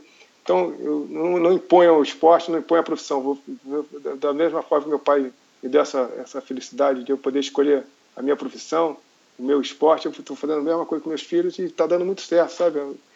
Você fazer o bem faz muito bem para o ser humano, sabe, Michel? A gente está carente disso. As pessoas estão muito gananciosas, muito egoístas, sabe? Só pensam em dinheiro, só em valores. Você vê o Rio de Janeiro hoje está largado aí com só bandido. É uma geração de, de crianças perdidas aí sem colégio, sem nada. Isso foi muito, isso muito, é, principalmente isso está acontecendo, Michel, pela falta de educação dos pais dentro de casa, cara. Não é o governante que, que é o filho da puta só, não. Os pais não ficam, deixam os filhos largados não, não, não tem aquela paciência, aquela, aquela, aquela, aquela coisa de ser um pouquinho mais militar, para botar a regra dentro de casa, para seguir um bom caminho, entendeu, da vida. Não, deixa o, bicho, o garoto largado, o menino largado, tem filho não sei por causa de quê. E fica essa bagunça toda, né? Fora os governantes que não têm ética nenhuma também, né? Fora o, o, o, o pacote que é muito grande, né? Então é uma, é uma pena isso está acontecendo no nosso país, no nosso, principalmente no Rio de Janeiro, que tá, acho que está sendo mais atingido por essa bagunça toda aí que está acontecendo no nosso país. E é o que diz o lema, é, é reflete bem o que você está falando, né? Educação vem de berço, né? Então, se você não tem um pai que te eduque, está presente, né? né você também não vai ter a condição de educar o teu filho, e isso vira um círculo vicioso e é, não adianta você, você ter a igreja tal, e você sai da igreja, o cara te esbaça, já chega o cara de filha da puta, Exatamente. Vontade, tu joga, tu joga eu, eu, como eu dou aula na praia, aqui na, na praia do PP, na, guarderia do Windsurf, todo segunda, terça, quarta e quinta, todo dia eu tô lá na praia, lá catando lixo, Michel. E com várias lixeiras ao lado do, do, do, do ser humano, o cara é incapaz de botar o lixo ali, no, é um gesto simples. A criança está vendo aquilo ali, vai, vai fazer o mesmo gesto do pai, cara, não vai copiar. Se tu faz a coisa, coisa certa, a criança vai fazer a coisa certa. Se faz a coisa errada, a criança vai para a coisa errada. Não tem. A, a, a, conta é essa, certinha, não tem o que, que, que fazer, entendeu? Então tem, começa dentro de casa já o erro, né? A partir de dentro de casa. E depois vai, vai, vai, vai se agravando conforme a educação é, é comprometida, né? a ética vem lá de cima errada do, do, com os políticos, né? roubando merenda, roubando é, nos hospitais, roubando no, no, no, nos contratos com, com grandes empresas. Aí, meu irmão, Pega um cara daquele que roubou 250 milhões de reais, quantas pessoas esse cara matou na, na, na, na fila dos hospitais. Tudo errado, né? É, é verdade, pena, mas... infelizmente, né? E o Rio de Janeiro geração... sofrendo mais, parece que está sofrendo mais do que os outros grandes Nossa, centros cara. no Brasil, infelizmente. Eu sempre fui positivo, sempre pensei muito positivo, mas dessa vez está muito complicado. Tá. O Ale, você falou aí dos teus, dos teus três filhos. Eles foram também teus staffs no Ultraman em algumas vezes, né? É, legal você ter lembrado isso, legal. Porque, assim, para quem não, não tem muita noção, mas quando você é staff numa prova de ultra distância, como o Ultraman ou mesmo o Race Across America, na verdade você faz parte da equipe. Né? No Exatamente. caso aí, você é quem estava lá nadando, correndo e pedalando, mas se não fosse a tua equipe de staffs, você não tinha a mínima condição de terminar a prova. Como é que foi essa experiência de ter colocado eles em contato com você numa situação extrema como um Ultraman? E a experiência deles mesmo de estarem participando de um evento dessa relevância, um evento histórico, enfim, e de estarem te apoiando, né, com uma função importante de estar te dando, enfim, o que você precisa para poder nadar, pedalar e correr no seu limite. Lógico. Eu posso dizer também o seguinte, que é, o José Carlos Ponciano, que é o padrinho da Malha, o Zé Negão, né? Ele participou de todos os eventos de Ultraman ao meu lado, né? E ele realmente foi uma pessoa assim extremamente importante. Não só ele, ficou o Luiz Carlos também, o Ribeiro também participou de um evento, o Gaúcho participou, o, Ricardo, o Ricardinho Ramos também participou, mas o Zé Carlos Ponciano foi um cara assim exemplar, uma pessoa que a gente não pode não posso deixar de falar dele, de ver uma família humilde, mas teve, teve uma educação exemplar dentro de casa. Ele foi, foi morar nos Estados Unidos com 18 anos de idade, depois de correr a maratona de Nova York, ele ficou por lá, fez a vida dele lá, e, trabalhando com sacrifício. E hoje ele tem uma família maravilhosa que mora no Colorado, onde a Fernanda Keller já, já teve lá em 94, eu tive lá em 95 com o Leandro Macedo, com o Gaúcho, com o Bruno Paiva. Quer dizer, uma pessoa assim, mesmo, que não tem papo na língua, que não tem, não tem tempo ruim, que foi meu braço direito durante esses nove anos todos que eu tive lá. Meu, meu compadre, ele, também o Luiz Carlos Ribeiro, meu compadre, o Luiz Carlos Ribeiro é padrinho do Cailane. E o Zé Carlos Ponciano é padrinho da Mayra, né? Então o Zé Carlos tem um, tem um, tem um tipo assim, foi meu braço direito, 50% da minha prova era ele, tipo, do, tipo assim, Michel. Ele, eu estava numa situação de, de, de, de, bicicleta. Eu pensava numa Coca-Cola, o cara me dava Coca, já estava com a Coca-Cola na mão. Pensava numa banana, já estava com a banana na mão, entendeu? A sincronia era muito grande, né? E eu comecei a querer levar meus filhos para participar do, do, meu evento, para saber o que, que, o pai realiza né, na, na, na prova, né? Ter a noção do, do, do que eu treinava, qual, qual, qual era o meu objetivo, né? E foi bem bacana, que eu levei a primeira vez, foi o Kailene, foi a primeira vez comigo, junto com o Zé Carlos Ponciano, os dois trabalharam juntos a prova inteira, coitado, quase matei meu filho, né? Deu 500 mil tiros, 500 mil tiros para me hidratar durante 515 quilômetros de prova, né? Só na maratona, aqueles 84 quilômetros, era muito gozado, que ele, o Zé parava o carro, e o cara, antes de se, aproximar, se aproximava 200 metros antes, Michel, perguntava, pai, o que, que tu quer? Eu quero coca, eu quero água. Ele dava um tiro até o carro, Zé, ele quer coca, quer água. Ele pegava a coca, a água e corria mais 200 metros para frente, depois voltava para o carro. Então ele fez isso mesmo, 500 mil vezes, né? E no final da prova, a gente foi bater uma foto de chegada, né? Estou vendo o Calenda aqui assim, depois ele foi ver a foto, o Calenda tá arriado assim, com meu todo murchinho, todo quebrado. que Como que se ele tivesse filho, né? feito né? o Ultraman dele, né?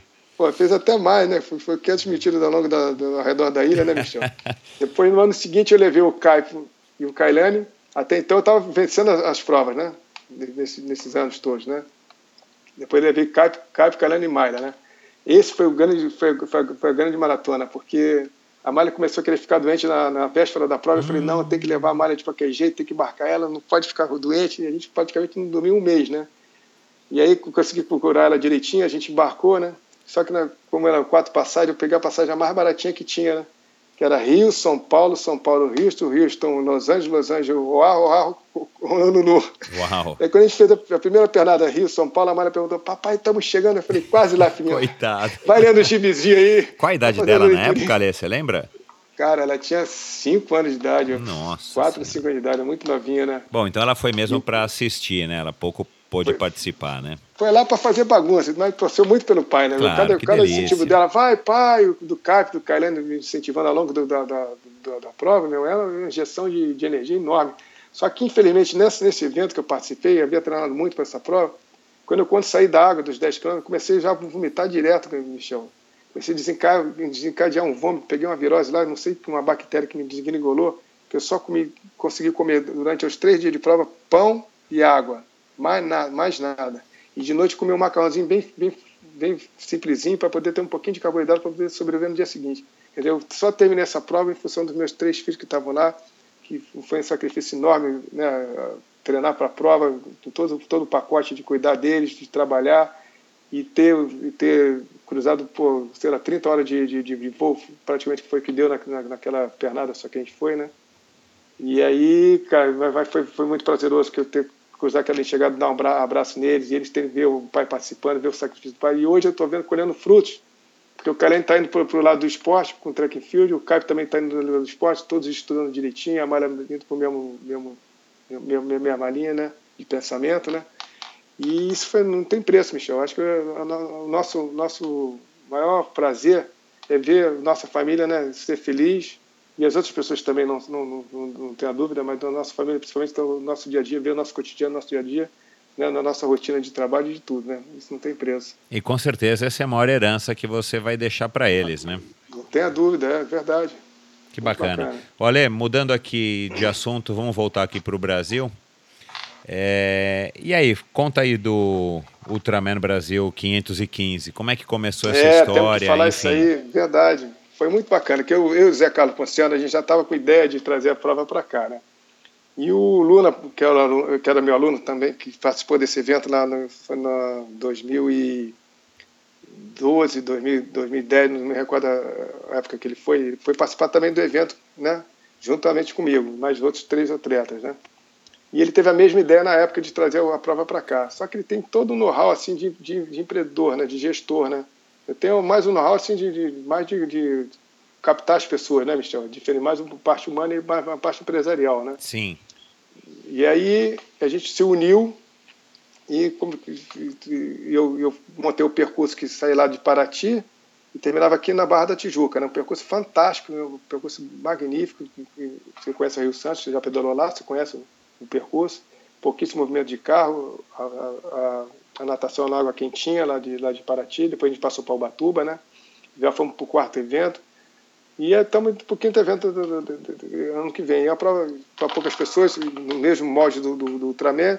Só que esse ano foi bem bacana, porque o, o Kurt, o Core, o Core né, que é um dos, um dos, diretores da prova, que, que participa do, do, do Ultraman do Havaí, e trouxe o Kurt, que foi o idealizador desse evento no Havaí.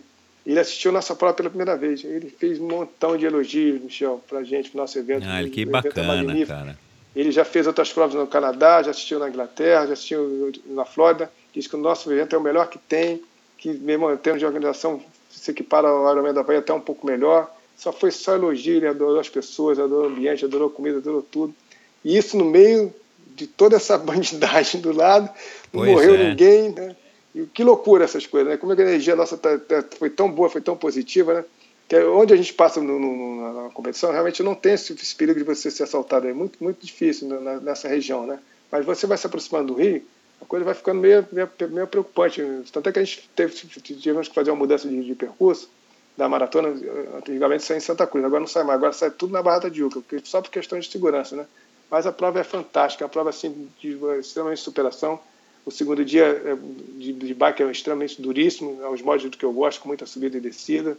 A gente pega a Serra do Piloto, que você pedala numa região fantástica, com pouquíssimo movimento de carro. Eu já ouvi muito, falar muito dessa Serra do Piloto, tenho curiosidade é de conhecê-la. pô, são 80 quilômetros, você vai até Santa Maria e volta, Santa Clara, aliás, volta, você não passa por, não tem nada de, de carro, Michel, é lindo, várias fazendas ao redor, sabe? Fantástico o, o, o percurso, né? Que bacana, cara, vida prova, longa aí pro Ultraman tá do Brasil, né? Conseguimos um patrocínio da, da Erdig, né? Para ser apoiador nosso, que, sabendo que vem a coisa melhor um pouquinho mais, e a cada ano a gente vai, né? Degrau a degrau, deixando a prova mais, mais profissional. E estamos indo para o quinto ano, né? Impressionante como passa rápido, né? Isso aí, Muito mas bacana. que bacana, cara. Acho que, como eu também já tive minha aventura aí no, no ciclismo de ultradistância lá em Fortaleza com o desafio 24 horas, eu sou completamente favorável de também estar tá estimulando as provas de ultradistância aqui no Brasil. Então, boa sorte aí que o Ultraman tem uma vida bem longa aqui no Brasil. Agora, Maravilha. por falar em ciclismo de ultradistância, vamos falar um pouco do Race Across America? Vamos, vamos, vamos. Poxa, você já teve lá cinco vezes, você falou, né, Michel? É, eu pedalei cinco e fui chefe de equipe mais né? duas ali para o Clarindo. Me conta, como é que foi a experiência? Foi uma época muito boa, que eu estava na época de transição, né, do triatlo, eu estava meio mais trabalhando do que treinando. E o Ricardo Arap, lá de São Paulo, né, você conhece o Ricardo? Claro. Ele me convidou para fazer parte do, do, do, time dele, de dupla, né? E aí eu aceitei na hora, né, cara? Eu falei, uma prova dessa de maneira alguma, né? E foi assim extremamente maravilhoso, o Michel. Que, que, que como os Estados Unidos é bonito, como é fantástica a mudança de clima né, das montanhas, do, do, do lugar maravilhoso. Foi uma travessia fantástica, mas muito, extremamente dura, né, cara? Você tem noção? A gente estava tão excitado os dois primeiros dias que a gente passou dois dias sem dormir, praticamente eu e o Ricardo, né? Porque a gente começou a fazer turnos de, da seguinte forma, nossa estratégia. A gente a gente fazia turno de hora em hora, né, de manhã, das seis da manhã até as seis da tarde. Depois das seis da tarde aumentava o turno de duas em duas horas, depois de três em três. Depois voltava clareado, né, de dois em dois, depois de um em uma. E aí a gente foi. Só que a gente não conseguia dormir, cara. A gente ficava até excitado de, de, de, não perder o turno, né? O horário de pedalar, que tá na meia hora, a gente dava uma cochilada no máximo de, de 10 minutinhos, já estava na hora de você pedalar. Resumindo, desses sete dias, né, que a gente bateu o recorde na época da, da equipe australiana, depois você veio bater o recorde com o Zé Filho no nosso tempo, não foi isso? Isso, fez é. sete dias e nove horas. Vocês fizeram sete dias também em uma hora, É, sete dias e uma hora, exato. 2001. Exato. Eu que eu sou, sou bom de memória, Michel. Meu, você é uma enciclopédia. uma enciclopédia então, do triatlon brasileiro. Mas então, daí a gente fez, a gente fez sete dias e nove horas, mas a gente teve situações bem interessantes, que antes da largada da prova, o ciclista italiano que estava fazendo solo falou está indo lá pela terceira vez. Ele comentou a respeito da, das últimas edições dele, né? Ele disse que a primeira vez ele não completou porque não tinha treinado o suficiente para a prova falhou, falhou, né? Não conseguiu terminar a prova. O segundo ano ele não completou porque a equipe dele brigou, faltando assim 200 milhas para o final da prova, abandonou ele na prova, não deixou ele, ele acabou tendo que abandonar porque ele tinha que obrigatoriamente chegar com a outra equipe, né? É, questão de segurança. Obrigado, né? é. Ele estava indo lá pela terceira vez. E aconteceu um episódio interessante, muito parecido com a gente, né, cara? Que, para as pessoas que não conhecem, que estão escutando a gente, você tem um apoiador que é um motorhome, que é onde você dorme com a turma toda, com toda a sua equipe, que a gente era em nove pessoas, mais aí o Ricardo Arap, e era turno de três em três, né? E tem o a que vai te apoiando o tempo inteiro atrás, né? Dando apoio, né? Isso, é o carro que é obrigado a seguir o ciclista, principalmente durante a noite e alguns trechos de autoestrada e tal, né? Exatamente. É. Daí, pô, o Ricardo Arabe, coitado, ele sacrificou muito em busca de patrocinadores e tudo. Quer dizer, para ele foi muito mais difícil do que no meu caso, que eu fui lá só botar força. Ele já não. E já para captar patrocínio foi um desgaste físico psicológico para ele muito grande, né?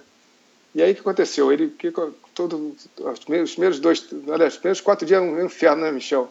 Você começa na Califórnia já quente, aí passa pelo Texas, Arizona, é, o deserto para a gente é muito difícil, né? A gente não tem quente, esse né, hábito, né, mesmo quem mora aí no Rio, né? Porque deserto é diferente do clima do Rio, né? Seco, né? Bem, bem, bem torturante, né? Isso. E a gente escutando as, as informações no rádio que no Texas já tinha morrido 100 pessoas com calor de 50 graus, né? Só, só, só, só potencializando o problema, né? Só que eu tinha estratégia que toda vez que eu entrava na van, lá, e, o nosso, e no nosso início era o tubarão naquela época, né? Já começando tubar junto com a gente. Eu, eu entrava no van, pedia para desligar o ar-condicionado e abaixar a janela, né, para não ter aquele contraste do, do, do, clima, né? E o, só que o Arap não fazia isso. O Arap entrava no ar-condicionado e ficava naquele, naquele vai e vem de, de calor, de sol, calor e frio, calor e frio. Acabou que ele acabou gripando no meio do percurso, tá, com quatro dias de prova. E aí eu tive que cobrir um, umas horas dele de, de, de, pedalada, né? Na sequência, já com, com, com mais ou menos mais ou menos uns cinco dias de prova, a equipe nossa começou a ter uma confusão lá de briga, né, meu? Daí eu tive que parar a galera toda só. Ah, não, desculpa, só só te. Daí o Ricardo queria continuar a pedalar mesmo passando mal. Eu falei, não, Ricardo, você vai acabar pegando a pneumonia, vai acabar tendo que pedalar tudo sozinho, a gente não vai completar essa prova. Descansa que eu vou cobrir suas horas de treino. Na mesma, na mesma sequência, a galera no, no motorhome começou a ter uma confusão de briga. Eu tive que parar todo mundo e falei, olha só, o italiano, lembra do italiano? Falou que primeira vez não completou por questões físicas, depois por questões de, de briga entre, entre a galera, entre os staff. Pô, galera, já tem um exemplo que já foi dado na largada, vamos, vamos, vamos deixar para brigar depois da prova, vamos, vamos, vamos, concluir a prova, depois vocês brigam aí, não tem problema. Porque dá, dá, uma, dá um estresse, né, Michel? É, Sabe como é que é, é né? Um exemplo... Ela fica sete dias sem dormir, sem comer. É o exemplo que eu dou para as pessoas, é uma espécie de Big Brother em movimento, né? Total, Você está sempre em estresse, você está sem dormir, sem tomar banho, sem comer direito, a responsabilidade. Exato, e quase que eu fui atropelado pela nossa van, que o cara dormiu na van, quase que quase me atropelou por trás. É, entendeu? É, ainda tem isso aí, né? A responsabilidade detalhe, né? da, da prova como um da todo, prova, de levar a equipe para frente, mas também de não atropelar o seu ciclista, né? E de não ser atropelado então... pelos carros, porque você está sempre numa autoestrada, numa rua, passa caminhão, passa carro, enfim, à noite, de, de tudo, dia, né? né? Cada coelho enorme passava pela nossa frente naquele desertão lá, impressionante, cara. É, Fantástico. que legal, mas é uma experiência magnífica, né? Pô, não tem noção. É uma superação assim, bem bonita. Que, que lugar maravilhoso, né, Michel? Muito, é. Acho que eu, se não né? fosse, é o que eu digo, se não fosse lá, é, talvez não seria tão legal, né? Enfim, eu também não é conheço verdade. todos os países do mundo, mas pela dimensão, num país tão, tão grande quanto os Estados Unidos. Pelo é, contraste é muito grande, é, né? o, contraste, contraste de é território, magnífico. né? Vai mudando a paisagem, fantástico. E você não teve vontade daí... de voltar, Lê? Não, o Ricardo chegou a me convidar para fazer de novo uma dupla lá com ele, mas daí, não, pela minha logística, eu tenho direcionado meu, meu foco para o Ultraman, não, não tinha mais tempo para poder canalizar para lá. Eu fico arrependido, sabe de quê, Michel? De não ter participado com você lá do, do da África do Sul, lá. Cape ah, Epic. Cape Epic. Você me convidou para fazer dupla contigo. Né? Então. Né? Mas vamos ah, lá, é, né? o convite ainda está em pé. Poxa, então tem que só voltar a treinar, só isso. É, então, mas isso é o de menos, né? Para quem tem a genética. Você participou lá quantas vezes? Eu fiz quatro. Quatro, né? Ah, muito bacana, cara. É aquela, é, né? aquela prova é o. Ela é o Ironman do mountain bike, né? Aliás, desculpa. é o Tour de France do mountain bike, né? Porque é em etapas, né? Então. Ela Entendi. é conhecida São mesmo entre os profissionais seis, né? como Tour de France do mountain bike. Entendi. São seis ou sete dias de prova? É, hoje em dia acho que já são seis, mas acho que eu competi dois ou três uhum. anos que eram sete, depois acho que no último passa, passou para seis. Tem um prólogozinho, Legal. né? Enfim, é, é, eles copiam um pouquinho assim o, o molde do, do Tour de France numa versão de uma semana só.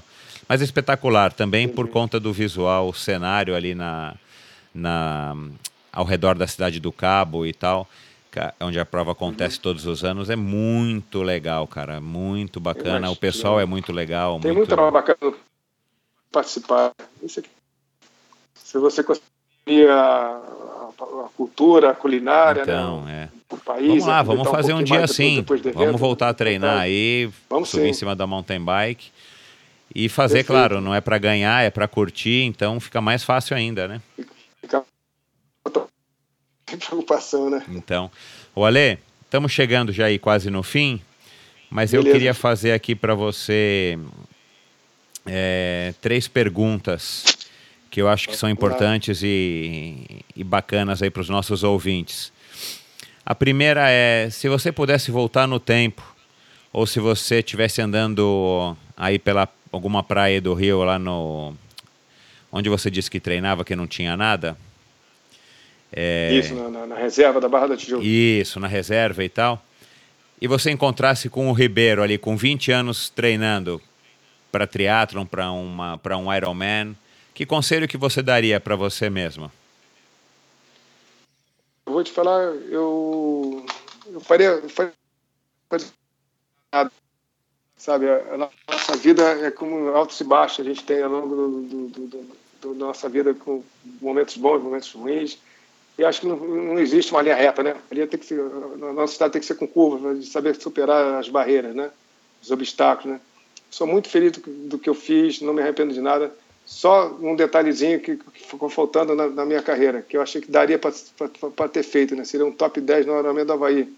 eu estava a caminho disso, depois do que aconteceu, o Kalene veio a nascer, e aí, eu, mais ou menos, eu mudei o foco, tive que me dedicar um pouquinho mais no trabalho, tive que reduzir minha carga de, de, de treinamento, mas eu estava na linha certa para chegar lá e não deu. Mas, infelizmente, não, mesmo por isso eu sou feliz, porque o Ultraman veio a substituir de uma maneira formidável, né? Vezes que eu conheci lá no Havaí, massa as mesmas coisas que eu fiz durante eu tive uma infância muito feliz né? foi na infância na rua andando de skate jogando bola na areia é, com os amigos surfando foi tudo maravilhoso uma família maravilhosa uns pais maravilhosos uma família que eu amo muito uma namorada que eu, que eu, gosto muito que é Clarice uns filhos impecáveis dizer, então que, só tem só coisas só recordações boas e as recordações ruins só fizeram a gente a crescer mais nada entendeu só melhorar como ser humano né isso aí Vamos lá, outra pergunta que, que essa eu tenho feito para todo mundo também. Pelo menos que eu sei, né? Vamos, eu vou estar tá descobrindo aqui no Endorfina, no Endorfina. Mas você, bem como o Oscar e o Mansur, acho que são as pessoas que são mais longevas aí no triatlon brasileiro, é, ao lado da Fernanda Keller, é óbvio. É, enfim, Não, deixa eu corrigir, peraí. Quem mais? Sou, não, são tudo garoto, cara. Tudo garoto. Eu comecei em 83, Michel. Bom, o mais velho daqui é o Dolabella, da, dessa galera. O Ronaldo Bode e o Marco Ripper são os mais velhos. Depois vem Roger, eu. Então, mas é, o Roger o Roger tá parado, o Ripper tá parado. Eu tô falando que, que man, ah, se mantém no esporte até hoje, né? Ah, entendi. Positivo, e é, sem, é, pode e ser. sem parada, é. né? Exato, né? é. Sem parar assim, por alguns anos. Enfim. E agora parei, parei em 2013, né? Agora estou paradão, só na manutenção. Ah, tá certo. Bom, vamos é. lá então. Como é que você vê o triatlon depois de tantos anos envolvido e mesmo depois de parado, vivendo do triatlon, treinando, morando aí no Rio de Janeiro e o, Rio, e o triatlon no Rio de Janeiro renasceu aí de uns anos para cá aí de novo com o Júlio Alfaia e tal? Ah, Michel, desculpa te interromper, desculpa, mas é muito importante você lembrou uma coisa, um episódio que o Armando falou. Ah, o teatro começou em Niterói. Não começou em Niterói, não, Armando. O teatro começou no Rio. A gente banca, ligava de vocês todos em Niterói. É verdade, rapaz. Ele falou começamos em Niterói, que os campeões eram tudo que nada, rapaz. Primeiro começou lá em 82 com o Marco Ripper, Dolabella, Ronaldão, depois o Roger espancava vocês. O Dola, quem mais? O Tizano, Gaglianone. Essa mania que os niteroienses tem Depois que eles que vieram, a Fernanda mundo, foi a né? primeira a aparecer, foi a Fernanda que começou a ganhar da Mônica Suzana e da, da Web, que era do Rio de Janeiro. Olha Aí a Fernanda logo assim, bem, bem próximo. Posso falar, tirar o mérito da Fernanda. A Fernanda foi um fenômeno. Para mim, foi a Pelé do, do teatro do Brasil, foi a Fernanda ah, Keller. Sem né? dúvida Ela nenhuma. O teatro do Brasil inteiro, do mundo inteiro. embaixo. De tirar, de tirar o chapéu, não, não tem o que falar, né? É. Mas, Armando Barcelo, olha só. Tá aí outra coisa que ele me pediu para falar do dedo dele leproso. Ele ganhou a prova de milionário do Brasil. Então eu vou te contar esse episódio que eu deixo só cortar um pouquinho, Michel. Pode contar. Muito interessante. Foi o, o último arame que o Djalma Madruga fez na, na, na de Portugal, no Angra, e chegava no, no, na Barra da Tijuca, né? Aí no dia da, da, da, do café da manhã, eu tô lá com o meu shake lá de citomax, né? Não tinha mais pó, não tinha mais nada, só para tomar antes da largada da prova. Ele tem um dedo leproso no chão, não tem noção Dedo, não sei como é que não caiu ainda. Ele meteu a porta do dedo no meu, no meu, no meu copo, ele mexeu aqui assim, agora toma, meu filho da mãe desgraçado, vou tomar esse negócio com esse teu dedo leproso. Ele disse que veio a prova ali, né? Alguém tá a prova do dedo leproso. Pode até ser, né? Mais, mais ou menos, né? Que eu tinha acabado de voltar do aramento do Havaí, junto com o Gazon. E um mês depois estava fazendo a, a, prova dele, né? o aramento do, do, do, do DJ Madruga, né? Mas também não é desculpa, não. Mas um episódio interessante foi o seguinte, que o Armando ganhou, ganhou a prova, né? Depois que teve o cruzador de chegada, ele agarrou, chegou dois minutos na minha frente, né? No Aramento, que foi tipo uma versão tupiniquim do Markelli de Viscotti, né? de 89, né? Duelou lado a lado o tempo inteiro. Ele já contou esse episódio, né? Só estou relembrando, né? Aí terminou a prova, ele disse que dormiu de noite agarrado no, no ar-condicionado. No dia seguinte ele veio confessar comigo, pô, Ribeiro, tem que te contar uma coisa, cara.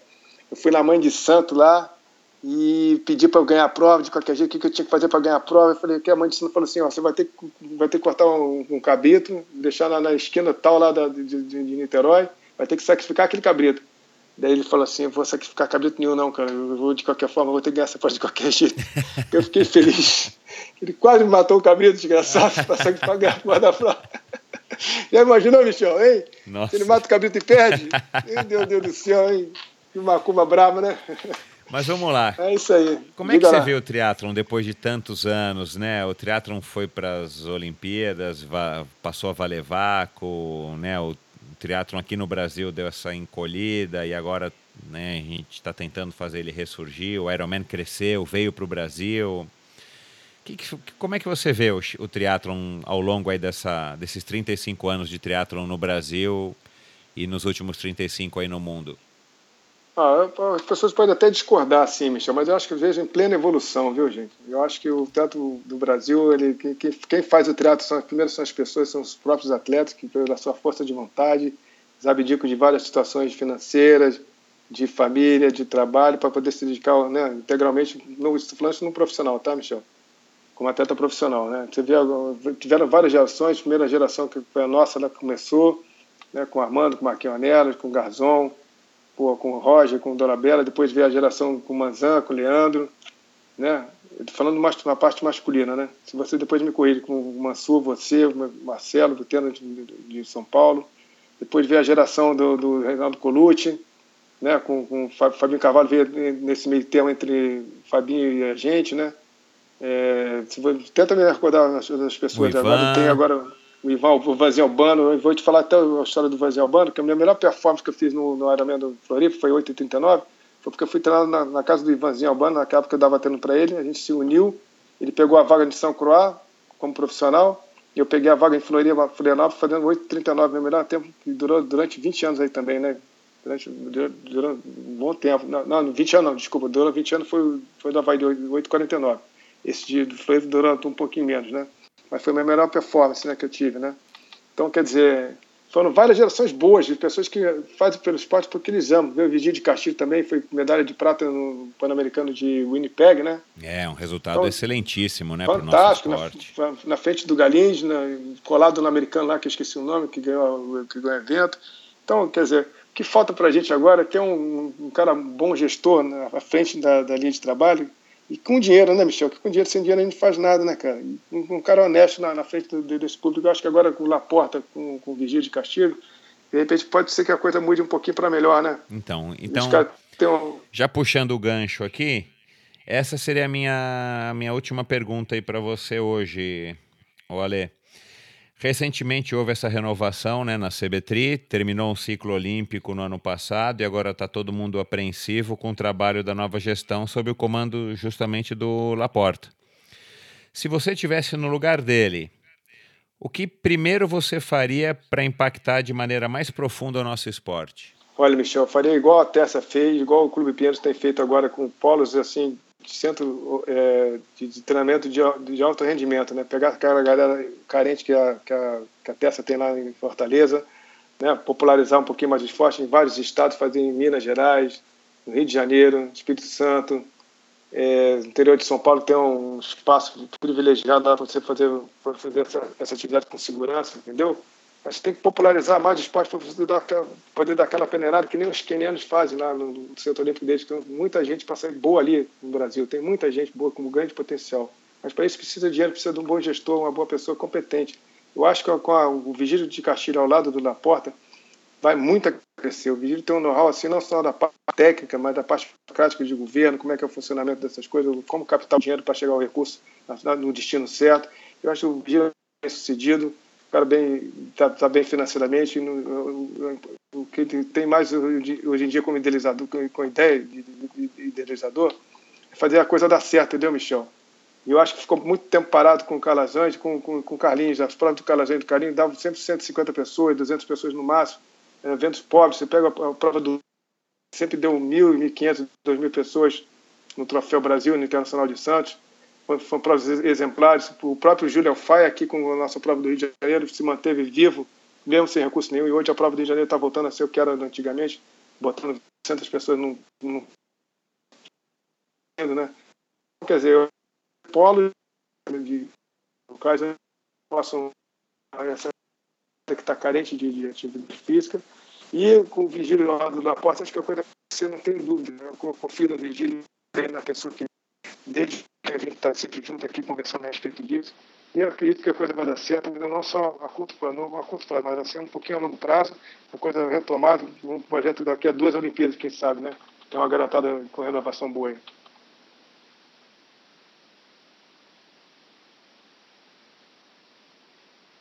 É que bom, tomara mesmo. Eu concordo com essa tua opinião. Acho que a gente tem que focar muito ou quase todos os nossos esforços muito, é. no triatlon de base. Muito desperdício tem muita de gente aqui no Brasil, isso acaba gerando qualidade e principalmente. Exato, exatamente. É, e principalmente o fato de que o esporte também educa. Mas isso né? é o principal. Então, independente dessas crianças serem triatletas de ponta o ou não, bem da vida, né? a gente, através do esporte, também vai estar tá educando as pessoas, Beleza, essa molecada, show de bola. né? Bacana. Legal, Ale. É, conseguimos aí concluir aí a nossa meta de fazer duas partes do programa mas a gente não fecha as portas aí para você. Podemos tá fazer uma visita para você com a mesa redonda, vez, Michel. Sem dúvida nenhuma, para estar tá corrigindo bacana, né? o, os relatos. Vamos, vamos sim. É. Deixa o endorfina evoluir aí um pouquinho mais, deixa a gente chegar num milhão de downloads, aí a gente vai ter um estúdio e tal, a gente faz uma coisa bacana aí. Off, faz mesa redonda e tudo forma, mais. conseguir um espaço é lá. Seguinte, porque é um desperdício o trabalho que você está realizando, que é fantástico, que é inédito no Brasil. Você conseguir resgatar todas essas pessoas que está tá sendo um sucesso tremendo. Eu acho que tem que virar isso aqui uma prova de, de tipo do off, como fez o, com a Asa Delta, com skate, com surf, entendeu? E para não dar ciúme em ninguém, você vai em várias regiões, vai no Rio de Janeiro, conversa com o pessoal do Rio de Janeiro, conversa com o pessoal de São Paulo, Espírito Santo, Bahia, entendeu? Vai, vai puxando aquela galera toda, Rio Grande do Sul, né? fizeram parte dessa história magnífica que é o teatro proporciona para o nosso país, né? É fantástico. Vamos batalhar isso. Não, sem dúvida nenhuma. A gente já, já conversou um pouco sobre isso. A gente já tem material para isso. Eu já tenho até uma produtora. O que a gente precisa de novo é dinheiro. Então, vamos deixar esse projeto não arquivado, mas a gente está trabalhando mais devagarzinho nele. Se tiver alguém aí ouvindo que tem interesse, pode me procurar. Mas vamos sim, eu acho que o triatlon merece isso, acho que os triatletas merecem isso, acho que vocês merecem isso, enfim. Então vamos trabalhar para esse documentário sim sair e atingir aí um canal desses para que o grande público também assista e conheça um pouco da história do esporte no nosso país. Ale, Mahalo mais uma vez. Para quem quiser saber mais sobre a sua assessoria, a Pro Ribeiro, os títulos e o 515, quem quiser te contratar para fazer uma palestra ou simplesmente entrar em contato com você para fazer uma pergunta, um elogio, através das redes sociais, onde é que as pessoas te acham de maneira mais fácil? Michel, tem o Pro Ribeiro, meu site proribeiro.com, lá tem todas as informações mastigadinhas, tem o Instagram, tem o Facebook, tem o WhatsApp. Eu vou colocar aqui para os ouvintes no post do episódio de hoje é, todos esses links aí para o teus para o, teu, o site da tua assessoria, para o, o B515, redes sociais e tal, para que as pessoas possam te procurar aí para, enfim, tirar dúvidas, elogiar e contratar para palestras e tudo mais. Um grande abraço, Ale, uma boa noite. Obrigado, Michel. Um abraço a todos vocês aí. Fica para uma próxima oportunidade, tá? Valeu. Obrigado, irmão. Fica com Deus.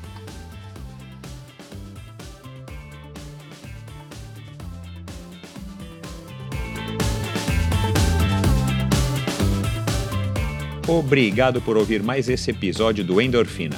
Acesse endorfinabr.com para ver as notas e links mencionados na conversa de hoje. Lá você ainda encontra todos os episódios do Endorfina. E lembre-se de participar você também, enviando suas sugestões, perguntas e críticas para michel.endorfinabr.com. Um abraço e até a próxima!